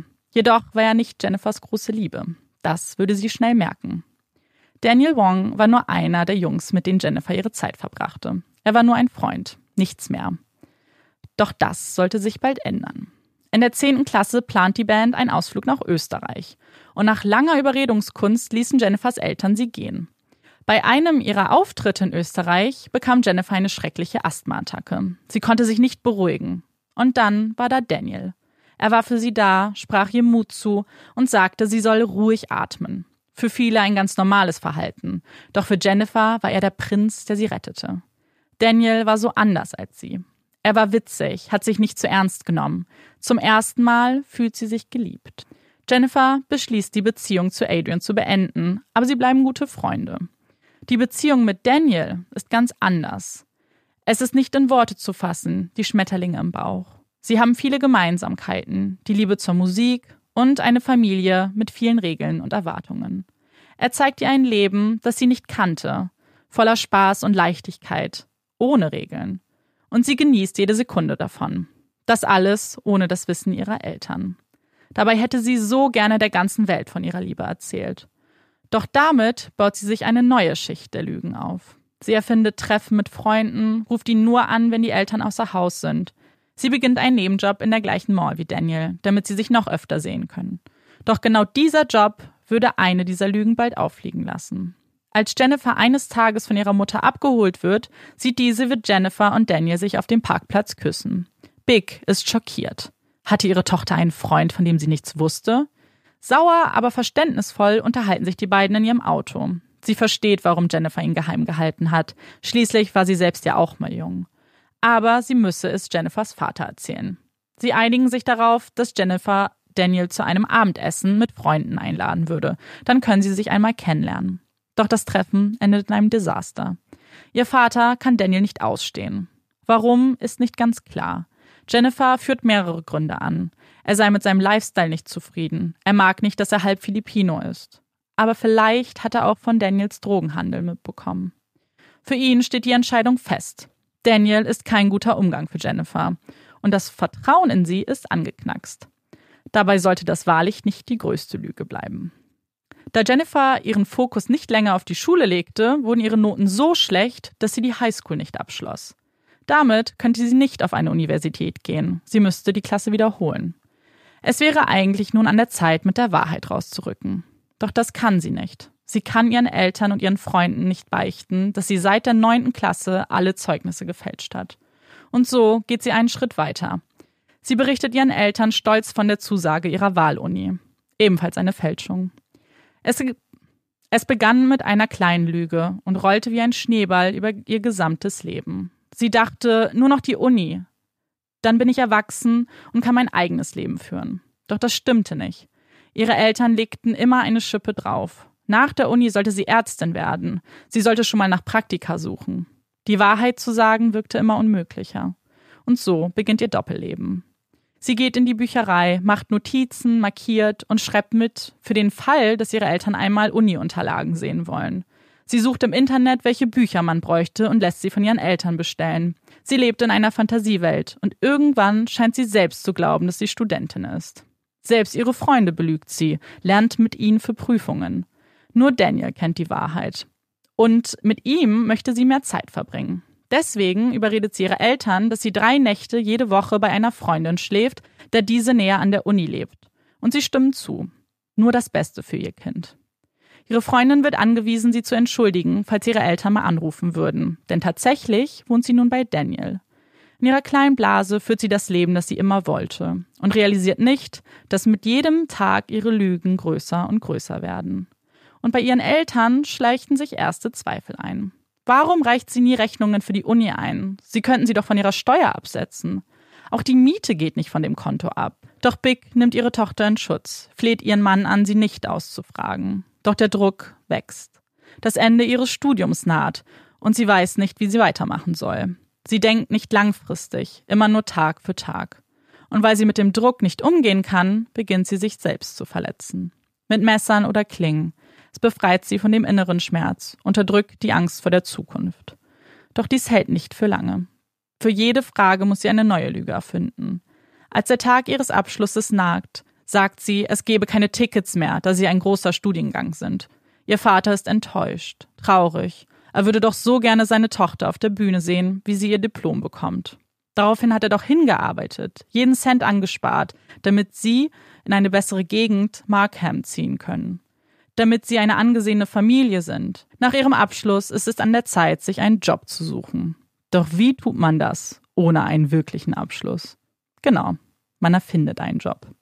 Sie sagt, sie würde als Freiwillige in einem Kinderkrankenhaus arbeiten. Das sei gut für ihren Lebenslauf. In Wahrheit saß sie in Cafés, traf Daniel oder las in der Bibliothek. Doch Han merkt, dass etwas nicht stimmt. Wieso hat sie keine Krankenhauskleidung, keinen Mitarbeiterausweis? Das ist doch nicht normal. Als er sie darauf anspricht und sagt, sie hätte diesen in ihrem Spind. Aber das glaubt er ihr nicht. Und so besteht er darauf, sie zu ihrer Arbeit zu fahren. Jennifer hat Glück. Die Tür steht offen und sie huscht ins Krankenhaus, wartet dort den Rest des Tages. Doch ein Fehler sollte sie verraten. Ihre Mutter kontaktiert die Freundin, bei der sie nun auch am Wochenende leben sollte.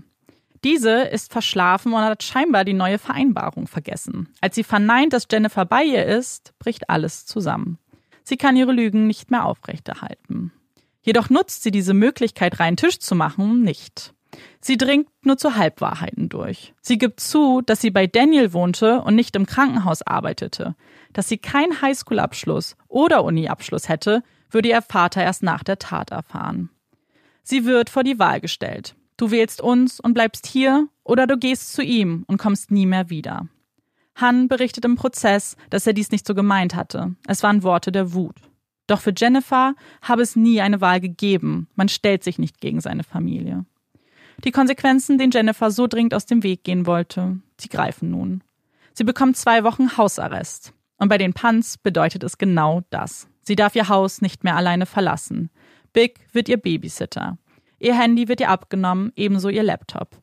Eine Minute am Tag darf sie ihre E-Mails checken. Diese nutzt sie, um Nachrichten an Daniel zu schreiben.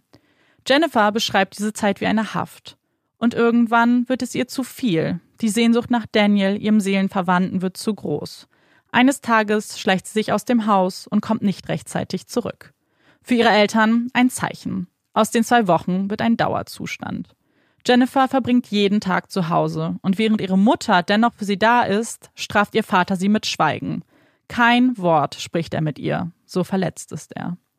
Jennifer fühlt sich ungewollt, ungeliebt, unverstanden. Sie ist eine Last für alle. Selbst die Beziehung zu Daniel kriselt. Jennifer möchte sich das Leben nehmen, alle von ihr befreien, damit sie ein glückliches Leben führen können. Sie nimmt Tabletten, doch übergibt sich danach. Für sie ein weiteres Zeichen, dass sie zu nichts in der Lage ist. Es sind die Depressionen, die sie schon den Großteil ihres Lebens verfolgen. Einfach ausziehen kommt für sie nicht in Frage. So wurde sie nicht erzogen. Und weil Jennifer ein Leben in ihrem Zimmer lebt, zerbricht die junge Liebe. Daniel kann nicht mehr. So sehr er sie liebt, so schwierig ist es, diese Beziehung aufrechtzuerhalten. Sie trennen sich. Er findet eine neue Freundin. Mit ihr ist es leicht. Sie können sich sehen, wann sie wollen. Er muss kein Geheimnis bleiben. Doch sich komplett von Jennifer zu trennen, fällt ihm schwer.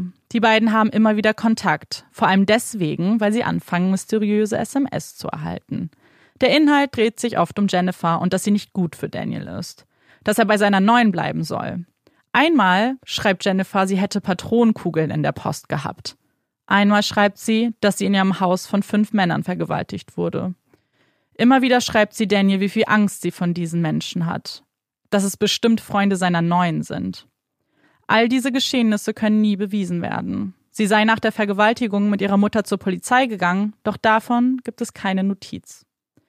In Daniel stärkt sich der Verdacht, dass Jennifer selbst diese Nachrichten schreibt. Sie kommen immer dann, wenn Daniel sich lösen will. Doch das kann man natürlich niemandem ins Gesicht sagen. Und dann stellt sie sich die Frage, wer an ihrem Unglück schuld ist. Ihr Freund Andrew bietet ihr eine Lösung. Es sei immer ihr Vater. Alles, was ihr zustößt, dass sie ihre große Liebe verliert, er sei schuld. Das wird zumindest im Prozess erzählt. Denn so baut die Anklage ihren Fall auf. Sie berichten von dem Gespräch im Frühling, bei dem sie zum ersten Mal jemanden damit beauftragen wollte, ihre Eltern umzubringen. Sie präsentieren das Motiv. Und sie präsentieren einen Zeitplan, der alle Angeklagten miteinander verbindet. Fünf Angeklagte sitzen dort mit fünf Anwälten. Und diese Anwälte haben einen schweren Job. Die Staatsanwältinnen sind gut vorbereitet. Sie erklären schlüssig, warum sie sich sicher sind, dass sie die richtigen fünf da haben. Die Telefonanalyse ist eine der besten, die sie je gesehen hätten, berichten andere Juristen zu diesem Fall. Sie rufen Han in den Zeugenstand, lassen ihn von dieser grausamen Tat berichten. Man erwartet einen gebrochenen Mann, doch er bleibt stark, möchte, dass die Wahrheit ans Tageslicht kommt. Ihn zu diskreditieren gelingt den Rechtsanwälten nicht. Besonders belastend ist seine Aussage für Jennifer, der sie mit einem der Männer im Gespräch gesehen hat und die Konversation als freundschaftlich beschreibt. Und obwohl sie sich dies nicht eingestehen möchten, so hängt das Schicksal aller Angeklagter an Jennifer. Denn wenn sie für schuldig erklärt wird, dann seien sie alle schuldig. Und so versuchen sie zusammenzuhalten, anstatt gegeneinander zu wetten. So lange, bis etwas Einschneidendes passiert. Erics Anwalt wird krank und sie können keinen Ersatz finden. Daher wird sein Verfahren verschoben und es sitzen nur noch vier Menschen auf der Anklagebank. Als es Zeit für Jennifers Aussage wird, berichtet diese weiterhin davon, dass sie ihre Eltern nicht umbringen wollte. Der Versuch sollte immer ihr gelten. Doch als sie sich dagegen entschied, weil es mit ihren Eltern bergauf zu gehen schien, haben die Männer weiter auf das Geld bestanden. Als sie es nicht auftreiben konnte, seien sie gekommen, um es sich zu holen. Doch mit ihrer Vergangenheit an Lügen ist es eine Leichtigkeit, Zweifel an dieser Version zu schüren. Außerdem gab es dann noch ein interessantes Gespräch zwischen Daniel und ihr. Als er ihr eines Tages schrieb, dass er sich nun endgültig für seine Freundin entscheidet, antwortet Jennifer, das tut mir leid, aber dann blas die Sache mit Homeboy ab. Wie meinst du das? Du hast doch gesagt, du willst das für dich. Ja, ich weiß, aber dann habe ich niemanden, zu dem ich kann. Und hierbei handelt es sich nur um eine verdächtige Kommunikation. Es gibt zig Unterhaltungen zwischen allen Angeklagten, die darauf schließen lassen, dass sie einen Mord planen. Einmal wird der Preis verhandelt und es fallen Worte wie 5000 pro Körper. Das wären 10.000 für beide. Genau die Summe, die Daniel in seinem ersten Verhör für einen Mord nannte. Zwischen dem 3. August und dem Tattag macht Jennifer 3000 Anrufe und SMS an Homeboy, Daniel und Andrew. Alleine 100 Nachrichten an Daniel sechs Stunden vor der Tat. Die Anklage sieht hier den Zeitraum der Planung. Über 50 Zeugen werden in dem Prozess gehört. Oft sind es Bekannte und Freunde von David, Daniel oder Lanford. Doch diese schaffen es nicht, ein gutes Licht auf sie zu lenken. Und der Versuch, alles Eric in die Schuhe zu schieben, der nun nicht länger am Prozess teilnimmt, scheint auch wenig erfolgreich zu sein. Der zehn Monate lange Prozess endet am 13. Dezember 2014 und nach vier Tagen Beratungszeit wird das Urteil der Jury verlesen. Alle vier werden in allen Anklagepunkten schuldig gesprochen. Sie erhalten eine lebenslange Freiheitsstrafe mit der Möglichkeit der Bewährung frühestens nach 25 Jahren. Jennifer ist sichtlich schockiert über dieses Urteil. Ihre einzigen Worte, sie haben mir nicht mal eine Chance gegeben. Die Zuschauer tuscheln. Es war ein langer Prozess. Die Gefühle sind gemischt. Die Strafe klingt gerecht, doch eine solch tragische Geschichte lässt niemanden kalt.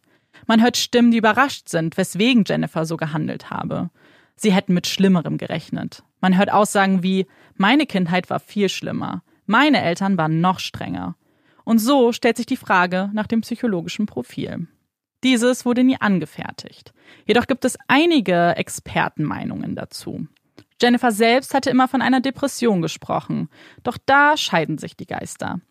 Barbara Greenberg, eine amerikanische Therapeutin, sieht in Jennifer nicht das Opfer, das sie selbst dargestellt hat. Sie hält Jennifer für eine Soziopathin, die berechnend ist und immer ihren eigenen Vorteil in den Fokus stellt. Ihr Leid über alles andere. Deswegen habe sie die Geschichten auch immer weiter gesponnen, damit sie nicht leiden musste. Ihre Suizidversuche und die Selbstverletzung interpretiert sie als narzisstisch und ein Wunsch nach Aufmerksamkeit. Sie glaubt nicht daran, dass sie wirklich an einer Depression gelitten hat. Es sei ein stetiger Prozess gewesen, bei dem Jennifer festgestellt hat, dass ihre kleinen Lügen keine Konsequenzen haben. Und so wurden sie größer und größer. Und auch wenn sie ihre Erziehung und den Druck der Erwartungen nicht völlig von der Hand weist, so seien die Ausmaße keineswegs typisch für Kinder der sogenannten Tigereltern. Und ihre Suizidversuche seien nur weitere Mittel, um die Menschen in ihrem Umfeld zu manipulieren. Dabei gibt es Statistiken, die aufzeigen, dass Suizid in asiatischen Ländern deutlich vermehrt vorkommt. In einigen Schulen gibt es bis zu 150 Suizide jedes Jahr, weil sie mit dem Druck und den Erwartungen nicht klarkommen. Dr. Betty Kirschner, eine Psychologin, sieht die Beweggründe von Jennifer woanders. Sie glaubt, dass Jennifer nie wirklich erwachsen wurde, dass sie nie eigene Entscheidungen in ihrer Kindheit traf und immer von ihren Eltern beschützt wurde. Und deswegen fühlte sie, dass die Außenwelt eine Gefahr ist. Sie suchte sich Bezugspersonen, die sie vor dieser Gefahr schützen. Für diese Person würde sie alles tun. Das waren zunächst ihre Eltern. Diese wurden dann abgelöst von Daniel. Sie glaubt nicht, dass Jennifer geschauspielert hätte. Sie glaubt viel eher, dass sich ihr Bewusstsein gespalten hat. Irgendwann glaubte sie ihre eigenen Lügen und konnte nicht mehr unterscheiden, was ihr reales Leben und was die erfundene Welt war. Viele haben sich gefragt, warum sie nicht einfach gegangen ist, ihr Gefängnis hinter sich gelassen hat. Dr. Kirschner bietet auf diese Frage eine mögliche Antwort. Sie glaubt, dass Jennifer mit ihrer Erziehung auch die kulturellen Ansichten verinnerlicht hätte. Sie selbst hätte Ansehen und Erfolg über alles gestellt und sich deswegen nicht trennen können. Sie wusste auch, dass sie alleine einfach nicht überleben kann. Am Ende war es wahrscheinlich eine Persönlichkeitsstörung, die sich mit der Zeit entwickelt. Doch diese entschuldigt natürlich keinen Mord, so Dr. Kirschner. Jennifer und die drei Angeklagten aus ihrem Prozess sind noch heute inhaftiert. Alle vier leugnen bis heute die Tat. Erics Prozess musste gar nicht erst stattfinden. Er handelte einen Deal aus. Er hat sich schuldig bekannt und erklärt, dass er die Männer rekrutiert habe und den Wagen gefahren sei. Er sei aber nicht im Haus gewesen. Für diese Aussage erhält er eine Strafe von 18 Jahren, zusätzlich zu seiner lebenslangen Haftstrafe, die er wegen eines anderen Morddeliktes bereits absitzt. Eric ist im April 2018 in seiner Zelle verstorben. Han und Felix haben eine Kontaktsperre gegen Jennifer erwirkt. Sie möchten niemals mehr von ihr hören. Auch wenn diese immer noch hofft, wieder zu ihrer Familie zurückzufinden. Und wie geht es den beiden heute? Felix. Es sind nun vier Jahre vergangen und viele sagen mir, die Zeit heilt alle Wunden. Doch das tut sie nicht für mich. Die Erinnerungen verblassen und ich kann wieder ein Leben führen. Ich versuche mich zu bessern, ein besserer Mensch zu werden. Doch manchmal sind sie einfach wieder da. Ein Kommentar am Radio, ein falsches Wort oder einfach ein schlechter Tag. Ich habe meinen Anker verloren, meine Mutter. Und alle wissen davon. Manchmal fragen sie mich, wie es mir geht, doch irgendwann hören sie alle auf zu fragen. Man kann es ihnen nicht mal verübeln. Mit einer solchen Geschichte will man nicht konfrontiert werden. Und selbst wenn ich alles zurücklassen will, ein neues Leben aufbauen will, so verfolgt es mich. Wenn man meinen Namen googelt, dann liest man immer von dieser grauenhaften Tat. Jeder potenzielle Arbeitgeber liest zunächst, wessen Bruder ich bin. Und das ist nur ein kleiner Teil meines Lebens. Ich weiß nicht, was Menschen erwarten, aber ich hoffe, mit diesem Text versteht ihr ein kleines bisschen, wie es ist, ich zu sein. Han. Als ich meine Frau verloren habe, habe ich auch meine Tochter verloren. Ich fühle mich, als ob ich keine Familie mehr hätte. An dem Tag, als Big starb, starb ein Teil von mir. Manche sagen, ich soll glücklich sein, dass ich überlebt habe, aber das bin ich nicht. Ich bin auch tot.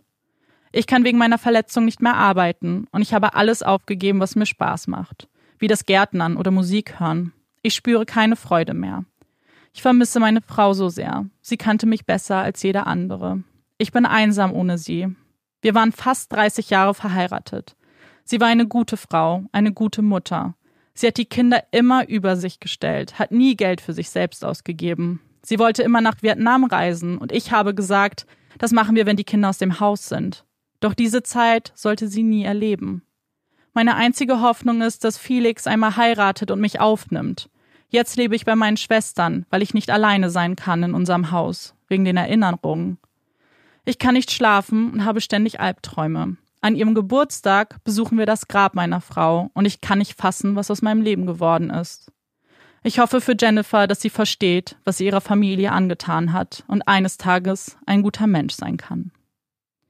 Bei den Recherchen zu diesem Fall hat der Reporter Jeremy Grimaldi viele Gespräche mit Bekannten geführt. Die Beteiligten wollten sich oftmals nicht äußern.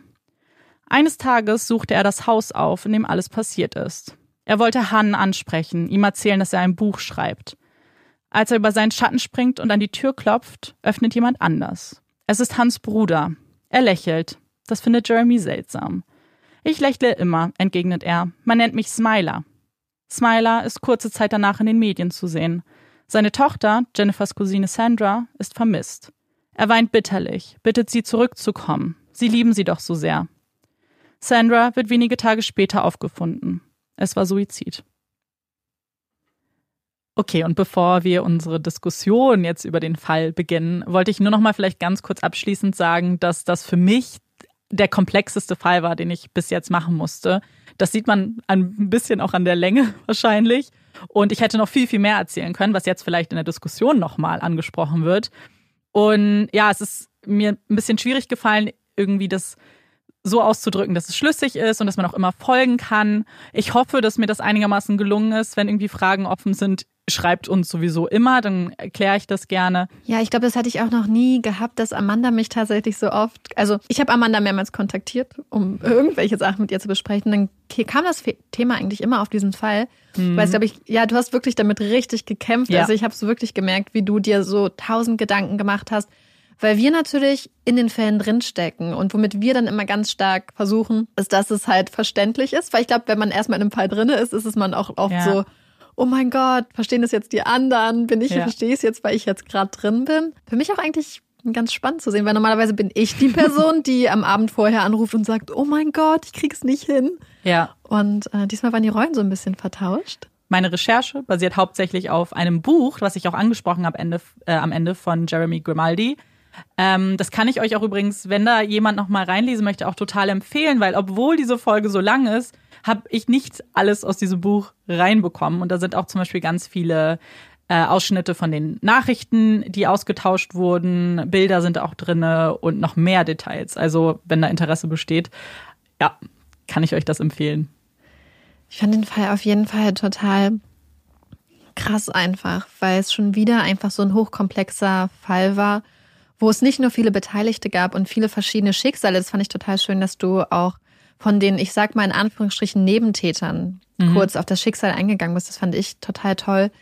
Und ähm, wie man sieht, wie diese verschiedenen Menschen durch ihre verschiedenen Wege im Leben dann alle eigentlich dann da zusammengekommen sind. Ja, das war mir auch total wichtig, kurz was über diese Mittäter zu erzählen. Ich wollte nicht einfach nur den Namen nennen und dass man so gar keine Beziehung zu denen hat. Also mir war schon wichtig, zumindest rauszufinden, wo kommen sie her, warum, warum waren sie involviert am Ende, wo sind sie abgerutscht. Und wenn wir schon beim Mittäter sind, ähm, einer der Mittäter, Eric, zu dem wollte ich noch kurz was sagen. Der hat ja einen separaten Prozess am Ende bekommen und sein Urteil, 18 Jahre, ähm, was sagst du erstmal zum Urteil?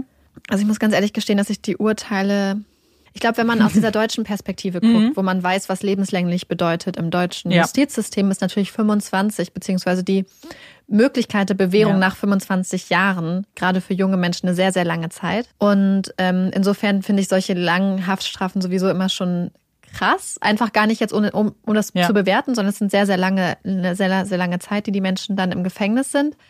Bei ihm fand ich das gar nicht so wichtig. Was mhm. dabei herauskam, war einfach technisch gesehen nicht. Natürlich muss es eine Bewertung der Tat geben, die sich in dem Urteil widerspiegelt und vielleicht auch im Strafmaß. Aber er saß ja schon wegen Mordes ja. im Gefängnis lebenslänglich.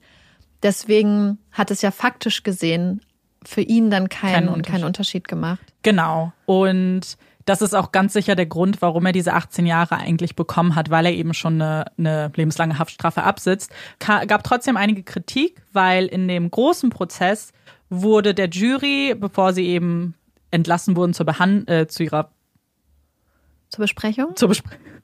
Genau, zur Besprechung wurde denen erklärt, hey, ihr müsst nicht rausfinden, wer die ja, wer geschossen hat, nicht die Person, die schießt, ist der Täter, der Mörder in diesem Sinne, sondern jeder, der irgendwie involviert war, kann des First-Degree-Mordes auch angeklagt werden. Und man muss nicht mal in diesem Haus gewesen sein. Und das haben sie denen mit auf den Weg gegeben. Und das widerspricht ja sozusagen dem Urteil, was Eric dann bekommen hat, weil er hat ja zugegeben, dass er Mittäter war und hat trotzdem keine lebenslange Haftstrafe bekommen.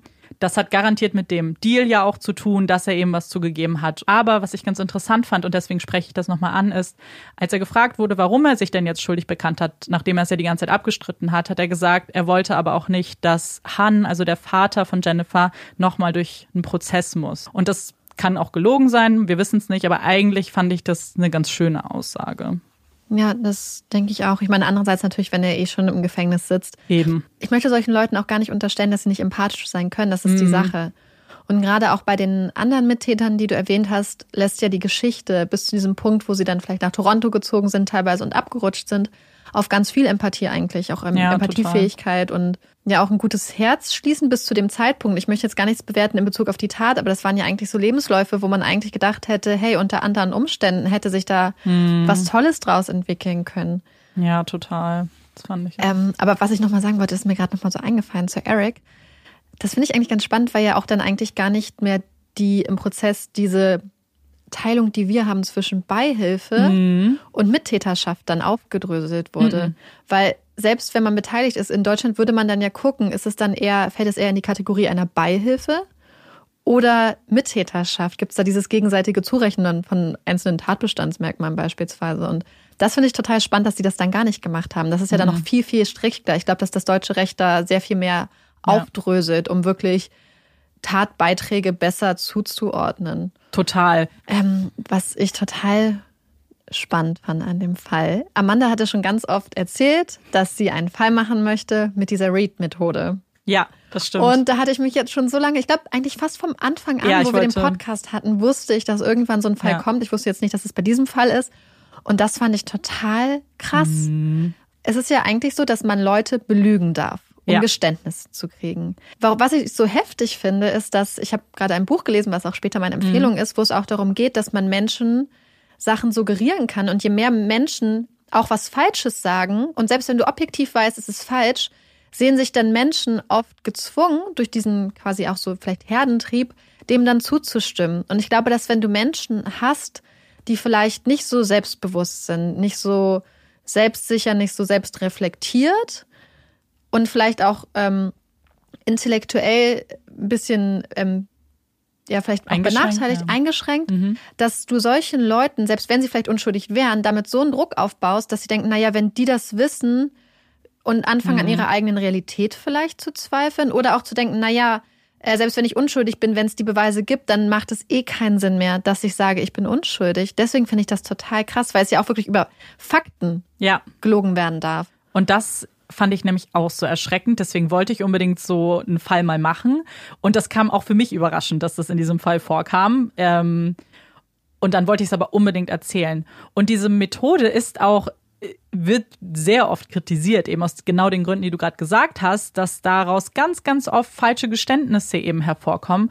Ein ganz bekannter Fall ist Brandon Dassey von Making a Murderer. Bei dem wurde ein Stil dieser Read-Methode auch angewandt. Und in Deutschland wäre das, ist es übrigens nicht erlaubt. Also es wäre diese Methode verboten. Ja, ich muss dazu vielleicht kurz den Disclaimer sagen. Ich habe äh, Making a Murderer nicht geguckt, weil Oh, sorry. Das wusste Nein, ich nicht. weiß, wer Brandon Dassey ist Ah, und ich okay. weiß auch, worum es geht, aber ich weiß, dass solche Sachen mich emotional so sehr mitnehmen, Ja, mm. dass ich es mir nicht angucken kann. Das war, ist auch herzzerreißend, das finde ich ganz schlimm. Ich finde, ein Strafverfahren und ein Rechtssystem ist auch immer nur so fair, wie es wirklich auch mit allen Beteiligten umgeht. Ja. Und ich finde, gerade der Rechtsstaat muss ja auch einen gewissen Anspruch an sich haben, dass das, was du da machst, wirklich fair ist. Und selbst wenn du als Ermittler vielleicht weißt, die Person hat das und das gemacht, muss ja trotzdem das Vorgehen korrekt sein. Und selbst wenn es da den Hauch ein, eines Zweifels gibt, dass man da Unschuldige in ein Geständnis reindrängt, das finde ich halt, gerade wenn es auch vielleicht junge Leute sind und ja, Deswegen, also ich war da, als ich das gelesen habe und ich habe euch ja ein paar Ausschnitte ja wiedergegeben aus diesem Verhör. Da gibt's noch ganz, ganz, ganz viele Sachen, die da erzählt wurden.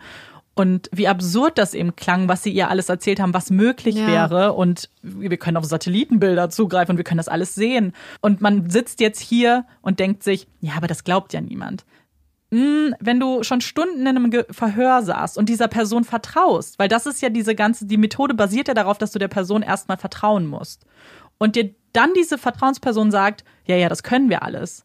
Natürlich glaubst du das. Und ich glaube, es ist auch das, was du angesprochen hast, dass die Leute in Kanada davon ausgehen, dass die Polizei nicht lügen darf. Wenn du erstmal so ein Vertrauen in diese Institution vielleicht hast, beziehungsweise davon ausgehst, dass die Leute dich nicht anlügen, dann ist es ja umso krasser dann, dass sie es dann doch machen. Dann machen sich das, sich das vielleicht zunutze. Weil ich meine, die kanadische Polizei hat ja eigentlich, glaube ich, diese Mounties, ich weiß nicht, ob Ja, das die genau. auch dann immer sind, Ja, eigentlich ja, einen genau. ganz positiven Ruf, ja eigentlich alle Kanadier, die ja unter diesem flauschigen Ruf der nettesten Menschen irgendwie so agieren können. Und umso krasser finde ich es dann, dass sowas da Mhm. möglich ist. Ich muss auch sagen, ich bin ja gro also großer Kanada-Fan. Mein Herz schlägt ja für Kanada. Und deswegen, immer wenn ich sowas sehe, bin ich selber in meiner kleinen Blase so geschockt, dass das da passiert. Und wenn euch das aber auch interessiert, explizit jetzt mit Kanada, es gibt ja die Netflix-Serie oder Doku ähm, Confession Tapes. Und die ersten zwei Folgen basieren genau auf so einem Fall, wo eben ein Verfahren benutzt wird, ohne zu viel zu spoilern, was in den USA verboten ist, in Kanada aber nicht. Und deswegen wird der Prozess und die Ermittlung auch in Kanada durchgeführt. Nein. Mhm. Krass. Ja. Ist noch sehr viel komplexer, aber wenn ihr da noch mal reinschnuppern wollt, dann kann ich euch das auf jeden Fall sehr empfehlen. Was ich eigentlich erst noch fragen wollte, so, ja. tatsächlich. Du hattest ja von 150 Selbstmorden unter Schülern an Mhm. Schulen gesprochen. In welchem Land ist das? Ähm, das war in China. Und ich habe auch bewusst das Land jetzt nicht in dem Kontext genannt und auch sehr oft, wie ihr festgestellt habt, gesagt, in den meisten asiatischen Ländern und habe es versucht, sehr allgemein zu halten, einfach weil wir alle wissen, dass es natürlich nicht überall so ist. Nicht jedes asiatische Land hat diese ganz strengen Regelungen. Aber doch viele Eltern und ja, Kinder wachsen ja so auf. Ich stelle mir das ganz, ganz schrecklich vor, mit so einem Druck aufzuwachsen. Und auch das, was du gesagt hast, dass dann ganz viel durch Liebesentzug gestraft wird. Ja. Ich glaube, gerade auch kleine Kinder können damit, also ich glaube, grundsätzlich Menschen können damit nicht umgehen, weil ja eigentlich, ich glaube, sich das Menschen als soziale Wesen erstmal nach Liebe und Anerkennung streben. Ich glaube, das ist so eigentlich das Grundlegende in Ja. eigentlich den meisten Menschen, wenn nicht sogar fast allen.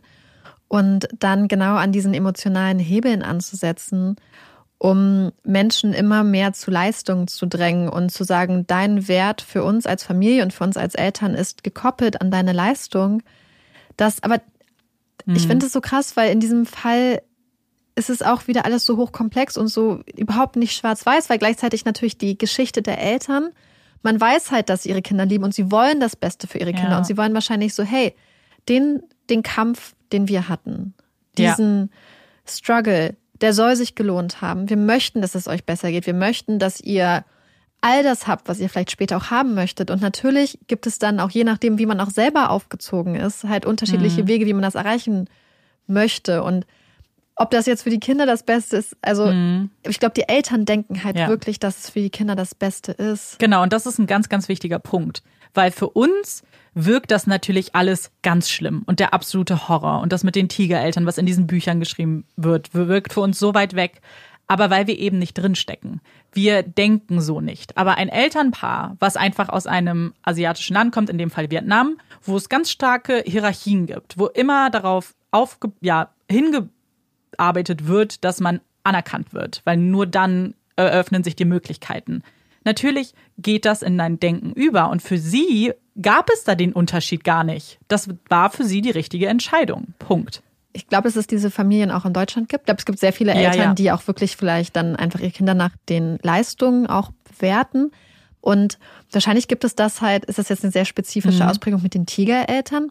Aber ich glaube, das ist eine Sache, die wahrscheinlich auch überall auf der ja, Welt total. von Eltern gemacht wird, die dann denken, dass ihre Kinder halt so viel erreichen wollen und die vielleicht auch ihre eigenen ja, ihren eigenen Ehrgeiz auf die Kinder ummünzen, weil sie wissen, okay, ich persönlich kann kein, kein Lehrer mehr werden, mhm. ich kann kein Anwalt werden, ich kann kein Ingenieur mehr werden, aber meine Kinder. Ja. Und ich glaube, das ist auch manchmal so vielleicht bei Eltern, die grundsätzlich irgendwelche enttäuschten Erwartungen in ihrem Leben haben, dass sie denken, na, dann sollen die Kinder diese Erwartungen erfüllen mhm. und geben dann vielleicht auch unterbewusst, selbst wenn es nicht in so einem krassen Kontext ist, diese Erwartungen, die sie haben an ihre Zukunft, dann auf die Kinder weiter. Absolut. Das, das lastet ja auch dann auf den Kindern. Ich bin fest davon überzeugt, dass das ganz oft passiert. Allein dieses Denken, hm, das wurde mir nicht ermöglicht in meiner Kindheit, dann dürfen aber meine Kinder das jetzt ausleben, auch wenn die Kinder das vielleicht gar nicht wollen.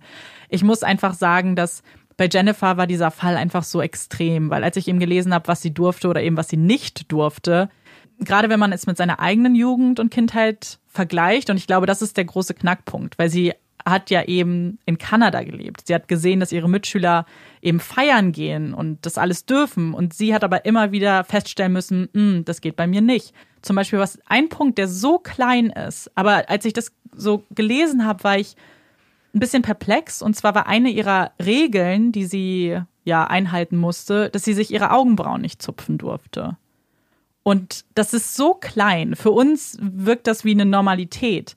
Aber jetzt sich mal kurz vorzustellen, jetzt stell dir vor, das darfst du nicht. Ganz traurig ist auch das mit der Cousine, was du dann am mm. Schluss angesprochen hast. Genau, ich, das kommt auch im Buch ganz zum Schluss. Und als ich das so gelesen habe, war ich persönlich auf einmal so betroffen. Das hat mich so traurig gemacht, weil es zeigt ja nur ein Schicksal, was vielen ja wahrscheinlich so geht, die einfach unter sehr viel Druck ja auch gelebt haben. Es war die gleiche Familie. Es war, die hatten die gleichen Ansichten ja auch. Und das passt eben ja nur zu diesen Statistiken, die einfach zeigen, wie oft Suizid begangen wird. Und ich glaube, es ist grundsätzlich, wenn man ähm, Gesellschaften oder Familiendynamiken hat, wo ein Individuum ganz stark in seiner freien persönlichen Entfaltung eingeschränkt wird. Wir hatten das jetzt zum Beispiel bei den Amish wo mhm. manche Leute damit zurechtkommen, aber viele eben auch nicht und viele mhm. dann auch immer in diesem konstanten äh, Zwiespalt sind zwischen ja. Familie und Freiheit. Das ist ja ein ähnliches Konstrukt, was es da gibt. Du hast einen ganz guten Punkt genannt, dass es eben jetzt auf Jennifer bezogen, sie war eine Person, die das nicht aushalten konnte. Es gibt sehr, sehr viele Kinder, die das aushalten können. Auch schwierig. Ich glaube, das ist nicht leicht, unter so einem Druck aufzuwachsen, aber die damit klarkommen und das als Ansporn sehen und eben nicht daran zerbrechen. Das sagt nämlich auch eine der Expertinnen, was ich am Ende auch mit angeführt habe, als es um das psychologische Profil geht, die, die gesagt hat, dass Jennifer einfach nicht erwachsen wurde, dass sie nie die Möglichkeit hatte, ihre eigenen Entscheidungen zu treffen und immer so ein bisschen Kind geblieben ist. Sie sagt auch einfach, Jennifer war ein Mensch, der das nicht aushalten konnte. Sie konnte nicht dadurch wachsen, sondern sie ist in sich gekehrt. Und sie hat, sie geht auf sehr viele kleine Faktoren ein. Zum Beispiel das mit den Kuscheltieren sagt, sie wäre ein Zeichen dafür, dass sie einfach immer ein bisschen Kind geblieben ist und eben ein Erwachsenenleben gespielt hat. Und ein anderer Faktor, den ich jetzt noch nicht erwähnt habe, der aber auch sehr ja, prominent in dem Buch ähm, angesprochen wird, sind die Textnachrichten zwischen Daniel und Jennifer. Und zwar benutzen die etwas, das man Baby Talk nennt. Das ist ja, sind eben Textnachrichten, die sehr kindlich sind, die Wörter so schreiben, wie ein Kleinkind sie aussprechen würde. Ganz viel mit Monkey und manchmal, sie geben sich auch Spitznamen. Und das war eben für die Expertin auch ein Zeichen dafür, dass sie einfach sehr Kind geblieben ist. Wir haben gerade eine kurze Pause gemacht und Amanda das schon mal angesprochen. Und haben wir das mal kurz nachgeguckt, mhm. weil tatsächlich Baby Talk, auch wenn es sich für Außenstehende immer sehr seltsam anhört, wohl eigentlich dafür spricht, dass man einfach jemanden an seiner Seite hat, bei dem man ganz sich, also bei dem man keine Mauern um sich raufbaut, sondern ganz man selbst ist. Und dass das nichts über die Qualität von einer Beziehung aussagen kann, sondern eigentlich nur, dass es zwei Menschen sind, die sich sehr, sehr nahe stehen. Und das finde ich auch so traurig, wenn man denkt, dass da zwei Menschen sind, die sich geliebt haben und die nicht zusammen sein konnten. Und das war ja wirklich dann, weil selbst als die neue Freundin dann im Spiel war, konnte er ja scheinbar nicht von ihr lassen. Mhm. Und ich finde so solche Geschichten grundsätzlich so schlimm, wenn es dann gesellschaftliche oder familiäre Faktoren gibt, die Menschen die miteinander vertraut sind, die sich Halt geben, die sich Geborgenheit geben. Und es gibt ja keinerlei Hinweise, dass die Beziehung irgendwie so destruktiv war -mm, oder so. Mm dann wäre das ja eigentlich was Positives gewesen, abgesehen, dass der Vater ja scheinbar dann Vorurteile hatte gegen ja. die philippinische Herkunft.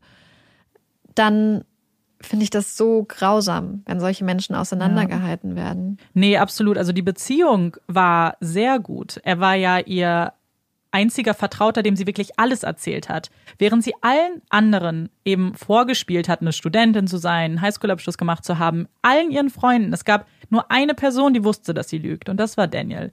Und alles, was er, ja, was die beiden zusammen gemacht haben, es war einfach, sie waren glücklich. Du hast es ja gerade nochmal angesprochen, das ist irgendwie total untergegangen bei diesen ganzen vielen Aspekten, die der mhm. Fall hat, nämlich auch dieses Vortäuschen einer kompletten Schulbildung. Gleichzeitig hast du auch angesprochen, dass sie, dass die eine, ich meine, die Therapeutin war das, die mhm. erste, die du zitiert hast, gesagt hat, dass sie einfach so eine eiskalte Soziopathin ist, ja. die sich nur um ihr eigenes Wohl schert und gar nicht um irgendwen anders.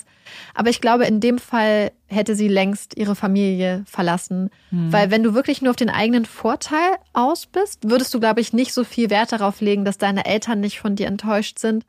Auch wenn die Tat des letzten Endes komplett eigentlich das Gegenteil zeigt. Aber ich glaube nicht, also ich glaube, dass sie wirklich super lange versucht hat, ihre Eltern stolz zu machen, dass es ja. ihr wichtig war, was ihre Eltern von ihr gedacht haben. Das glaube ich wirklich, nach ja. allem, was du erzählt hast, weil ich glaube, sonst hätte sie sich nicht so viel Mühe gegeben, trotzdem den Erwartungen zu entsprechen. Und vor allem ist es halt nicht leicht. Es ist nicht mm -mm. komfortabel, sondern mm es ist unter einem ganz großen persönlichen Zwang und einem großen persönlicher Aufopferung tatsächlich dann auch. Ja. Weil niemand ich würde, ich würde behaupten, niemand wählt es freiwillig, so zu leben. Immer in diesem Zwiespalt, immer lügen ja. zu müssen, immer hin und her, immer Sachen fälschen zu müssen. Ich glaube das nicht, dass es Leuten Spaß macht. Ja, ganz sicher nicht. Und sie sagt ja auch zum Teil, hat sie daran geglaubt und es war wie so eine Fantasiewelt. Und was ich dann auch sehr bezeichnend fand, ist, dass sie eben gesagt hat, sie hat nur von Tag zu Tag gelebt. Sie hat nicht weiter gedacht. Sie hat immer gedacht, wenn ich diesen Tag jetzt überstehe, ohne dass ich auffliege, okay. Aber was ist das denn für eine Last, wenn du jeden Tag so lebst und dann erleichtert bist, wenn du abends ins Bett gehst? Hu, heute war nicht der Tag. Also ich muss mich auf jeden Fall bei dir bedanken, dass du dir diesen Struggle, diesen, ja. diese Aufopferung äh, angetan hast für diesen Fall. Das hat mich, ich fand es total spannend und ein ganz interessanter Einblick auch einfach in eine Welt, die ja mir eigentlich manchmal auch so ein bisschen verborgen oder sehr verborgen ist mhm. eigentlich. Also es hat sich gelohnt, Amanda. Danke, ich hoffe euch gefällt's auch, weil ich äh, so so groß der Struggle war. Ich wollte diesen Fall natürlich machen. Ich fand es auch super spannend. Es ging ja eigentlich ganz viel darum, wie verpacke ich das aber jetzt richtig. So und ich kann jetzt ein bisschen durchatmen. Ich habe meinen Fall geschafft und damit ihr auch durchatmen könnt, kommt jetzt die Puppy Break! Yay! Die Inspiration für die Puppy Break heute kam heute Morgen in unsere Inbox geflattert bei Instagram. Uns wurden nämlich Fotos geschickt von zwei super süßen Puppies in Crime und einer von diesen beiden Puppies ist Woody und Woody ist von Geburt an blind. Und wir haben es ja vielleicht schon mal angesprochen. Amanda und ich folgen mehreren Tierschutz- und Hundevermittlungsseiten, auch gerade bei Instagram. Und bei diesen Vermittlungsseiten werden öfters auch blinde Hunde ähm, vorgestellt, dass sie ein neues Zuhause suchen. Und da haben wir uns natürlich schon öfters mal gefragt, inwiefern sich der Alltag mit einem blinden Hund vom Alltag mit einem sehenden Hund äh, unterscheidet. Und bei Woody ist es so, dass er von Geburt an blind ist. Das heißt, er kennt es nicht anders. Er hatte nie diese Umstellungszeit Und was dazu geschrieben wurde, ist, das fand ich unglaublich niedlich, weil es mich sehr an Olaf erinnert hat, ist, dass er jede Gefühlsregung mit Geräuschen unterlegt. Und sein Frauchen mhm. hat geschrieben, dass sie glaubt, dass er denkt, dass alle anderen auch blind sind und dass man dann quasi nicht sieht, dass er mit dem Schwanz wedelt und er deswegen Geräusche macht. Woody kommt eigentlich total gut klar und hat ein paar extra Kommandos, zum Beispiel für die Treppe etc. Aber er macht zum Beispiel auch ganz lange Trekkingtouren. Da muss man natürlich bei einem blinden Hund wohl mehr Vertrauen aufbauen, damit sie einem auch perfekt auf einen hören und man sie quasi da durchführen kann. Aber das hat Woody auf jeden Fall und dann macht ihm das auch total viel Spaß. Und dann haben wir, weil es uns interessiert hat, einfach noch mal ein paar andere Fakten rausgesucht, beziehungsweise ich in diesem Fall, was bei blinden Hunden noch so vielleicht ganz interessant ist. Also es gibt schon ein paar Sachen, wie man vielleicht das Haus sicherer machen sollte mit blinden Hunden. Das sind zum Beispiel einfach so Sachen, dass man nichts Scharfes auf dem Boden rumstehen lässt, wo der mhm. Hund reinlaufen könnte, sei es so eine Gartenschere oder vielleicht auch so ein Rechen auf dem Rasen, weil natürlich der Hund sieht das nicht. Aber das Wichtigste ist eigentlich, dass der der Sehsinn, das Sehvermögen für Hunde ja überhaupt nicht an erster Stelle kommt, weil ja. sie hören, sie riechen und dann kommt irgendwann erst das Sehvermögen. Das heißt, dass Hunde, die blind sind, das gar nicht so stark als Einschränkung wahrnehmen wie Menschen, die sich ja wahrscheinlich primär durch Sehen orientieren in der Welt. Man muss natürlich ein paar Sachen beachten, aber falls ihr darüber legt, euch einen Hund ja. zu holen, ich denke mal, Vermittlungsagenturen können dann auch ganz tolle Tipps geben. Es gibt bestimmt auch ganz viele Foren. Sollte euch das eigentlich nicht davon abhalten, euch für einen blinden Puppy in Crime, Partner in Crime zu entscheiden?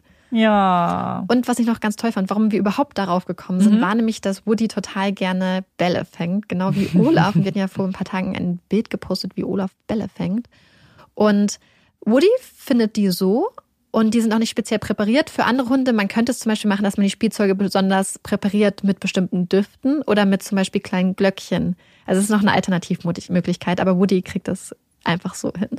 Amanda, hast du denn diese Woche eine Empfehlung für uns? Ja, und das ist eine Empfehlung, über die ich mit Marike schon mal gesprochen habe. Dann habe ich die ein bisschen vergessen. Und dann hat mich einer von euch darauf gebracht, beziehungsweise eine, und zwar die liebe Sarah, ganz liebe Grüße. Die hat unter ein Foto von uns, beziehungsweise eine Folge war es, glaube ich, geschrieben, dass sie einen super Tipp hat, wenn man jetzt vielleicht viel Zeit zu Hause hat. Und zwar ist auch meine Empfehlung dementsprechend, sich alle Marvel-Filme in der richtigen Reihenfolge anzugucken.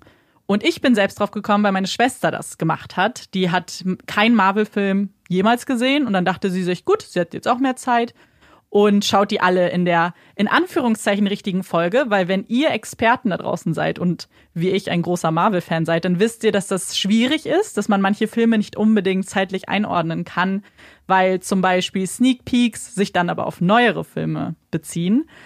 Alle, die Marvel nicht gesehen haben, für die ist das jetzt nichts.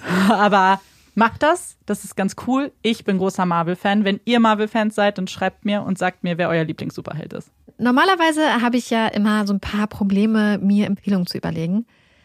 Heute hätte ich theoretisch vier, habe mich jetzt aber für eine entschieden. Und das Buch heißt Atomic Habits von James Clear.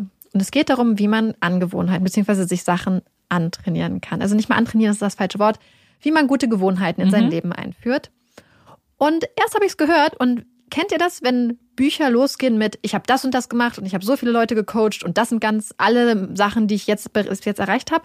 Das ist mir immer sehr suspekt. Deswegen habe ich es dann ja. erstmal nicht zu Ende gehört. Aber wenn man darüber hinauskommt, ist es so ein tolles Buch. Es ist super spannend. Es berichtet ganz viel über Psychologie, Verständnis für sich selbst, für andere Menschen. Also das ist es. Super. So, und das wären unsere Empfehlungen für diese Woche. Und jetzt begeben wir uns zu Amandas. Ich würde behaupten, es ist fast deine Lieblingskategorie. Kann das sein? Ich mag die Hot Takes. Ich, also die Hot Takes muss man ja mit so einer Prise Ironie sehen und wir überspitzen das ja, weil das ist ein Hot Take nun mal.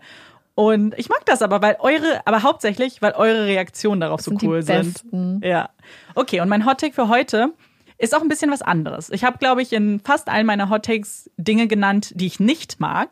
Und heute nenne ich mal was, was ich mag, was aber, glaube ich, ein bisschen kontrovers ist. Und zwar, mein allerliebster Guilty Pleasure Snack sind Chips mit Fake-Käsegeschmack. Und meine Lieblingschips davon sind die Cheetos Puffs, also die richtig orangenen aus den aus Nordamerika oder die gibt's auch manchmal in Asien tatsächlich. Und das wissen auch Leute von mir und ganz oft werden mir die mitgebracht, wenn Leute verreisen, weil sie wissen, wie glücklich mich das macht. Also wenn ihr mir jemals eine Freude machen wollt, dann bringt mir die Cheetos Puffs mit. Das sind auch ganz oft so ganz große Packungen. Das ist für mich das Beste. Es ist so ungesund und so fake und nichts daran ist echt. Sie sind orange. Aber die machen mich so glücklich. Ich finde es sehr lustig, weil ich habe zuerst an Pringles mit Käsegeschmack gedacht und dann war mir direkt so ein bisschen schlecht. Mhm. Aber witzigerweise habe ich dieses Jahr, oder war es noch letztes Jahr, zum ersten Mal Cheetos gegessen. Mhm. Und war überrascht, dass ich es nicht so schlimm fand, wie ich es erwartet habe. Ich fand es eigentlich ja. sehr, sehr lecker. Und es schmeckt nicht so künstlich, wie man das denken würde. Wirklich? Oder versuchst mhm. du mich nur zu beruhigen? Nee, ich dachte wirklich, dass das ganz, ganz schlimm künstlich ist, aber dann habe ich die halbe mhm. Packung aufgegessen, wahrscheinlich wegen den Geschmacksverstärkern. Ja, aber die sind so super. Und, und dazu habe ich eigentlich auch eine ganz witzige Anekdote und die ich jetzt mit euch teilen möchte. Und ich glaube, die habe ich dir auch noch nicht erzählt, Marike. Und zwar gibt es die auch in Singapur. Das meinte ich mit asiatischem Raum. Und da hatte ich mir die gekauft, als wir mal äh, in Singapur gearbeitet haben und war so glücklich und hatte die bei meinem Bett stehen, weil in einem Hotelzimmer hat man ja nur ein Bett, da haben wir jetzt keine Couch und deswegen, wenn ich Fernsehen geguckt habe, habe ich es auf dem Bett gemacht und daneben lagen meine Chips. Und eine Nacht habe ich mir das Zimmer aber mit einer Kollegin geteilt, Kelly. Und die hat dann ähm, war, wollte noch ein bisschen länger wach bleiben, hat noch Fernsehen geguckt und ich bin aber, habe mich schon mal umgedreht und habe geschlafen. Und dann habe ich in meinem Halbschlaf scheinbar Geräusche gehört und in meinem Halbschlaf war der einzige Satz, den ich gesagt habe, Kelly, fass meine Chips nicht an. Und sie guckt mich so an, ich wollte doch deine Chips gar nicht. Sie hat, glaube ich, nur auf ihrem Handy getippt oder irgendwas. Und wir lachen bis heute noch darüber, weil ich, glaube ich, so ein Futterneid entwickelt habe in meinem Kopf, dass ich das Schlimmste für mich gewesen wäre in diesem Moment, dass sie meine Chips aufisst. Und ich meine, wie, als ob sich jemand einfach rüberbeugt über mich und die Chips nimmt. Ich finde das nicht so absurd. Würdest du meine Chips essen, wenn ich schlafe? Die Pause ist viel zu lang. Mhm. Oh. Amanda weiß, dass niemand so sneaky ja. Süßigkeiten stiehlt wie ich. Das ist Marikes Talent. Sie, mhm. das ist unglaublich. Dann ist die Packung einfach halb leer und man steht dann da. Wo sind die Schokobons? Und dann wollte ich sie gar nicht essen. Dann sind sie auf einmal aufgegessen und ich weiß gar nicht, wohin. Und dann liegen überall liegen kleine Schokobon Papier. Und ich, ich kann mich gar nicht mehr dran erinnern. Ja, du lässt halt manchmal so ein paar Spuren mhm. hinterlässt. Aber sonst du. würdet ihr das auch nie merken. Ja, das stimmt, sonst nicht, auf keinen Fall. Okay, jetzt bin ich aber sehr gespannt auf deinen Hot Take. Also, wir begeben uns jetzt ja in die wärmere Jahreszeit, in die Zeit der lauen Sommerabende, der brennenden Hitze, mm. des ausgetrockneten Grases. Nicht, dass das was Gutes ist. Mm Und es ist die Zeit der Festivals. Amandas Herz schlägt für Festivals, für Konzerte, für eigentlich alle Veranstaltungen, wo man Spaß hat mit Menschen zusammen. Und ich weiß, dass es ganz vielen Leuten da draußen genauso geht. Und ich weiß, dass es sehr vielen von meinen Freunden, die diesen Podcast hören, auch so geht dass ihr Herz für Festivals schlägt, beziehungsweise auch schon immer geschlagen hat. Und dann kommen ja auch immer, bevor die Festivalsaison losgeht, dann diese Fragen, hey, wer kommt mit zum SMS? Wer kommt mhm. mit ins Deichbrand? Ja, beispielsweise, nicht, dass ich jetzt so viel kenne. Und deswegen habe ich gedacht, hau ich jetzt mal richtig kontrovers raus. Festivals interessieren mich überhaupt nicht. Mm. Und ich habe überhaupt kein Interesse, zu einem Festival zu gehen, weil ich den Sinn, also ich sehe den Sinn, objektiv betrachtet, aus der Sicht einer normalen Person, absolut. Aber irgendwie reizt mich das überhaupt nicht. Und ich bin dann immer die, die sagt, nee, keine Lust. Ich bin jetzt richtig enttäuscht, weil ich hatte, Deichbrand ist mir jetzt nur eingefallen, weil ich glaube ich gestern noch Stories gesehen habe von letztem Jahr und dann ähm, nächstes Jahr hoffentlich. Und ich weiß nur, dass wir irgendwann darüber gesprochen haben und ich so, oh, aber komm, ein Festival, bitte. Und Marike ist da sehr strikt. Genau, weil ich einfach mit vielen fremden und nicht fremden Menschen, die alle betrunken sind, an einem Ort sein, mhm. wo man dann aber auch schlafen muss. Wie schlimm. Also, wenn ihr zu den 0,01 Prozent der Leute gehört, die wie ich nicht gerne auf Festivals gehen, schreibt es mir bitte, dann fühle ich mich nicht ganz so alleine. Für all die anderen, die wahrscheinlich auch ganz, ganz traurig sind über die aktuelle Festivalsaison und das Nicht-Stattfinden der aktuellen Festivalsaison, schreibt Amanda, sie fühlt euren Schmerz, sie ist ja. da voll bei euch. Genau adressiert es einfach dann an mich. Dann braucht Marike das gar nicht lesen. Was ich alles verpasse. Und genau, und jetzt aktuell scheint gerade noch ein bisschen die Sonne. Unser halb aufgegessenes Mittagessen steht hier noch rum. Und ich muss mich bald auf den Heimweg machen, der jetzt aktuell ein mhm. bisschen länger ist. Genau, das heißt, das ist jetzt der richtige Zeitpunkt, die Folge zu beenden. Ich bin Amanda. Ich bin Marike. Und das ist Puppies in Crime. Tschüss.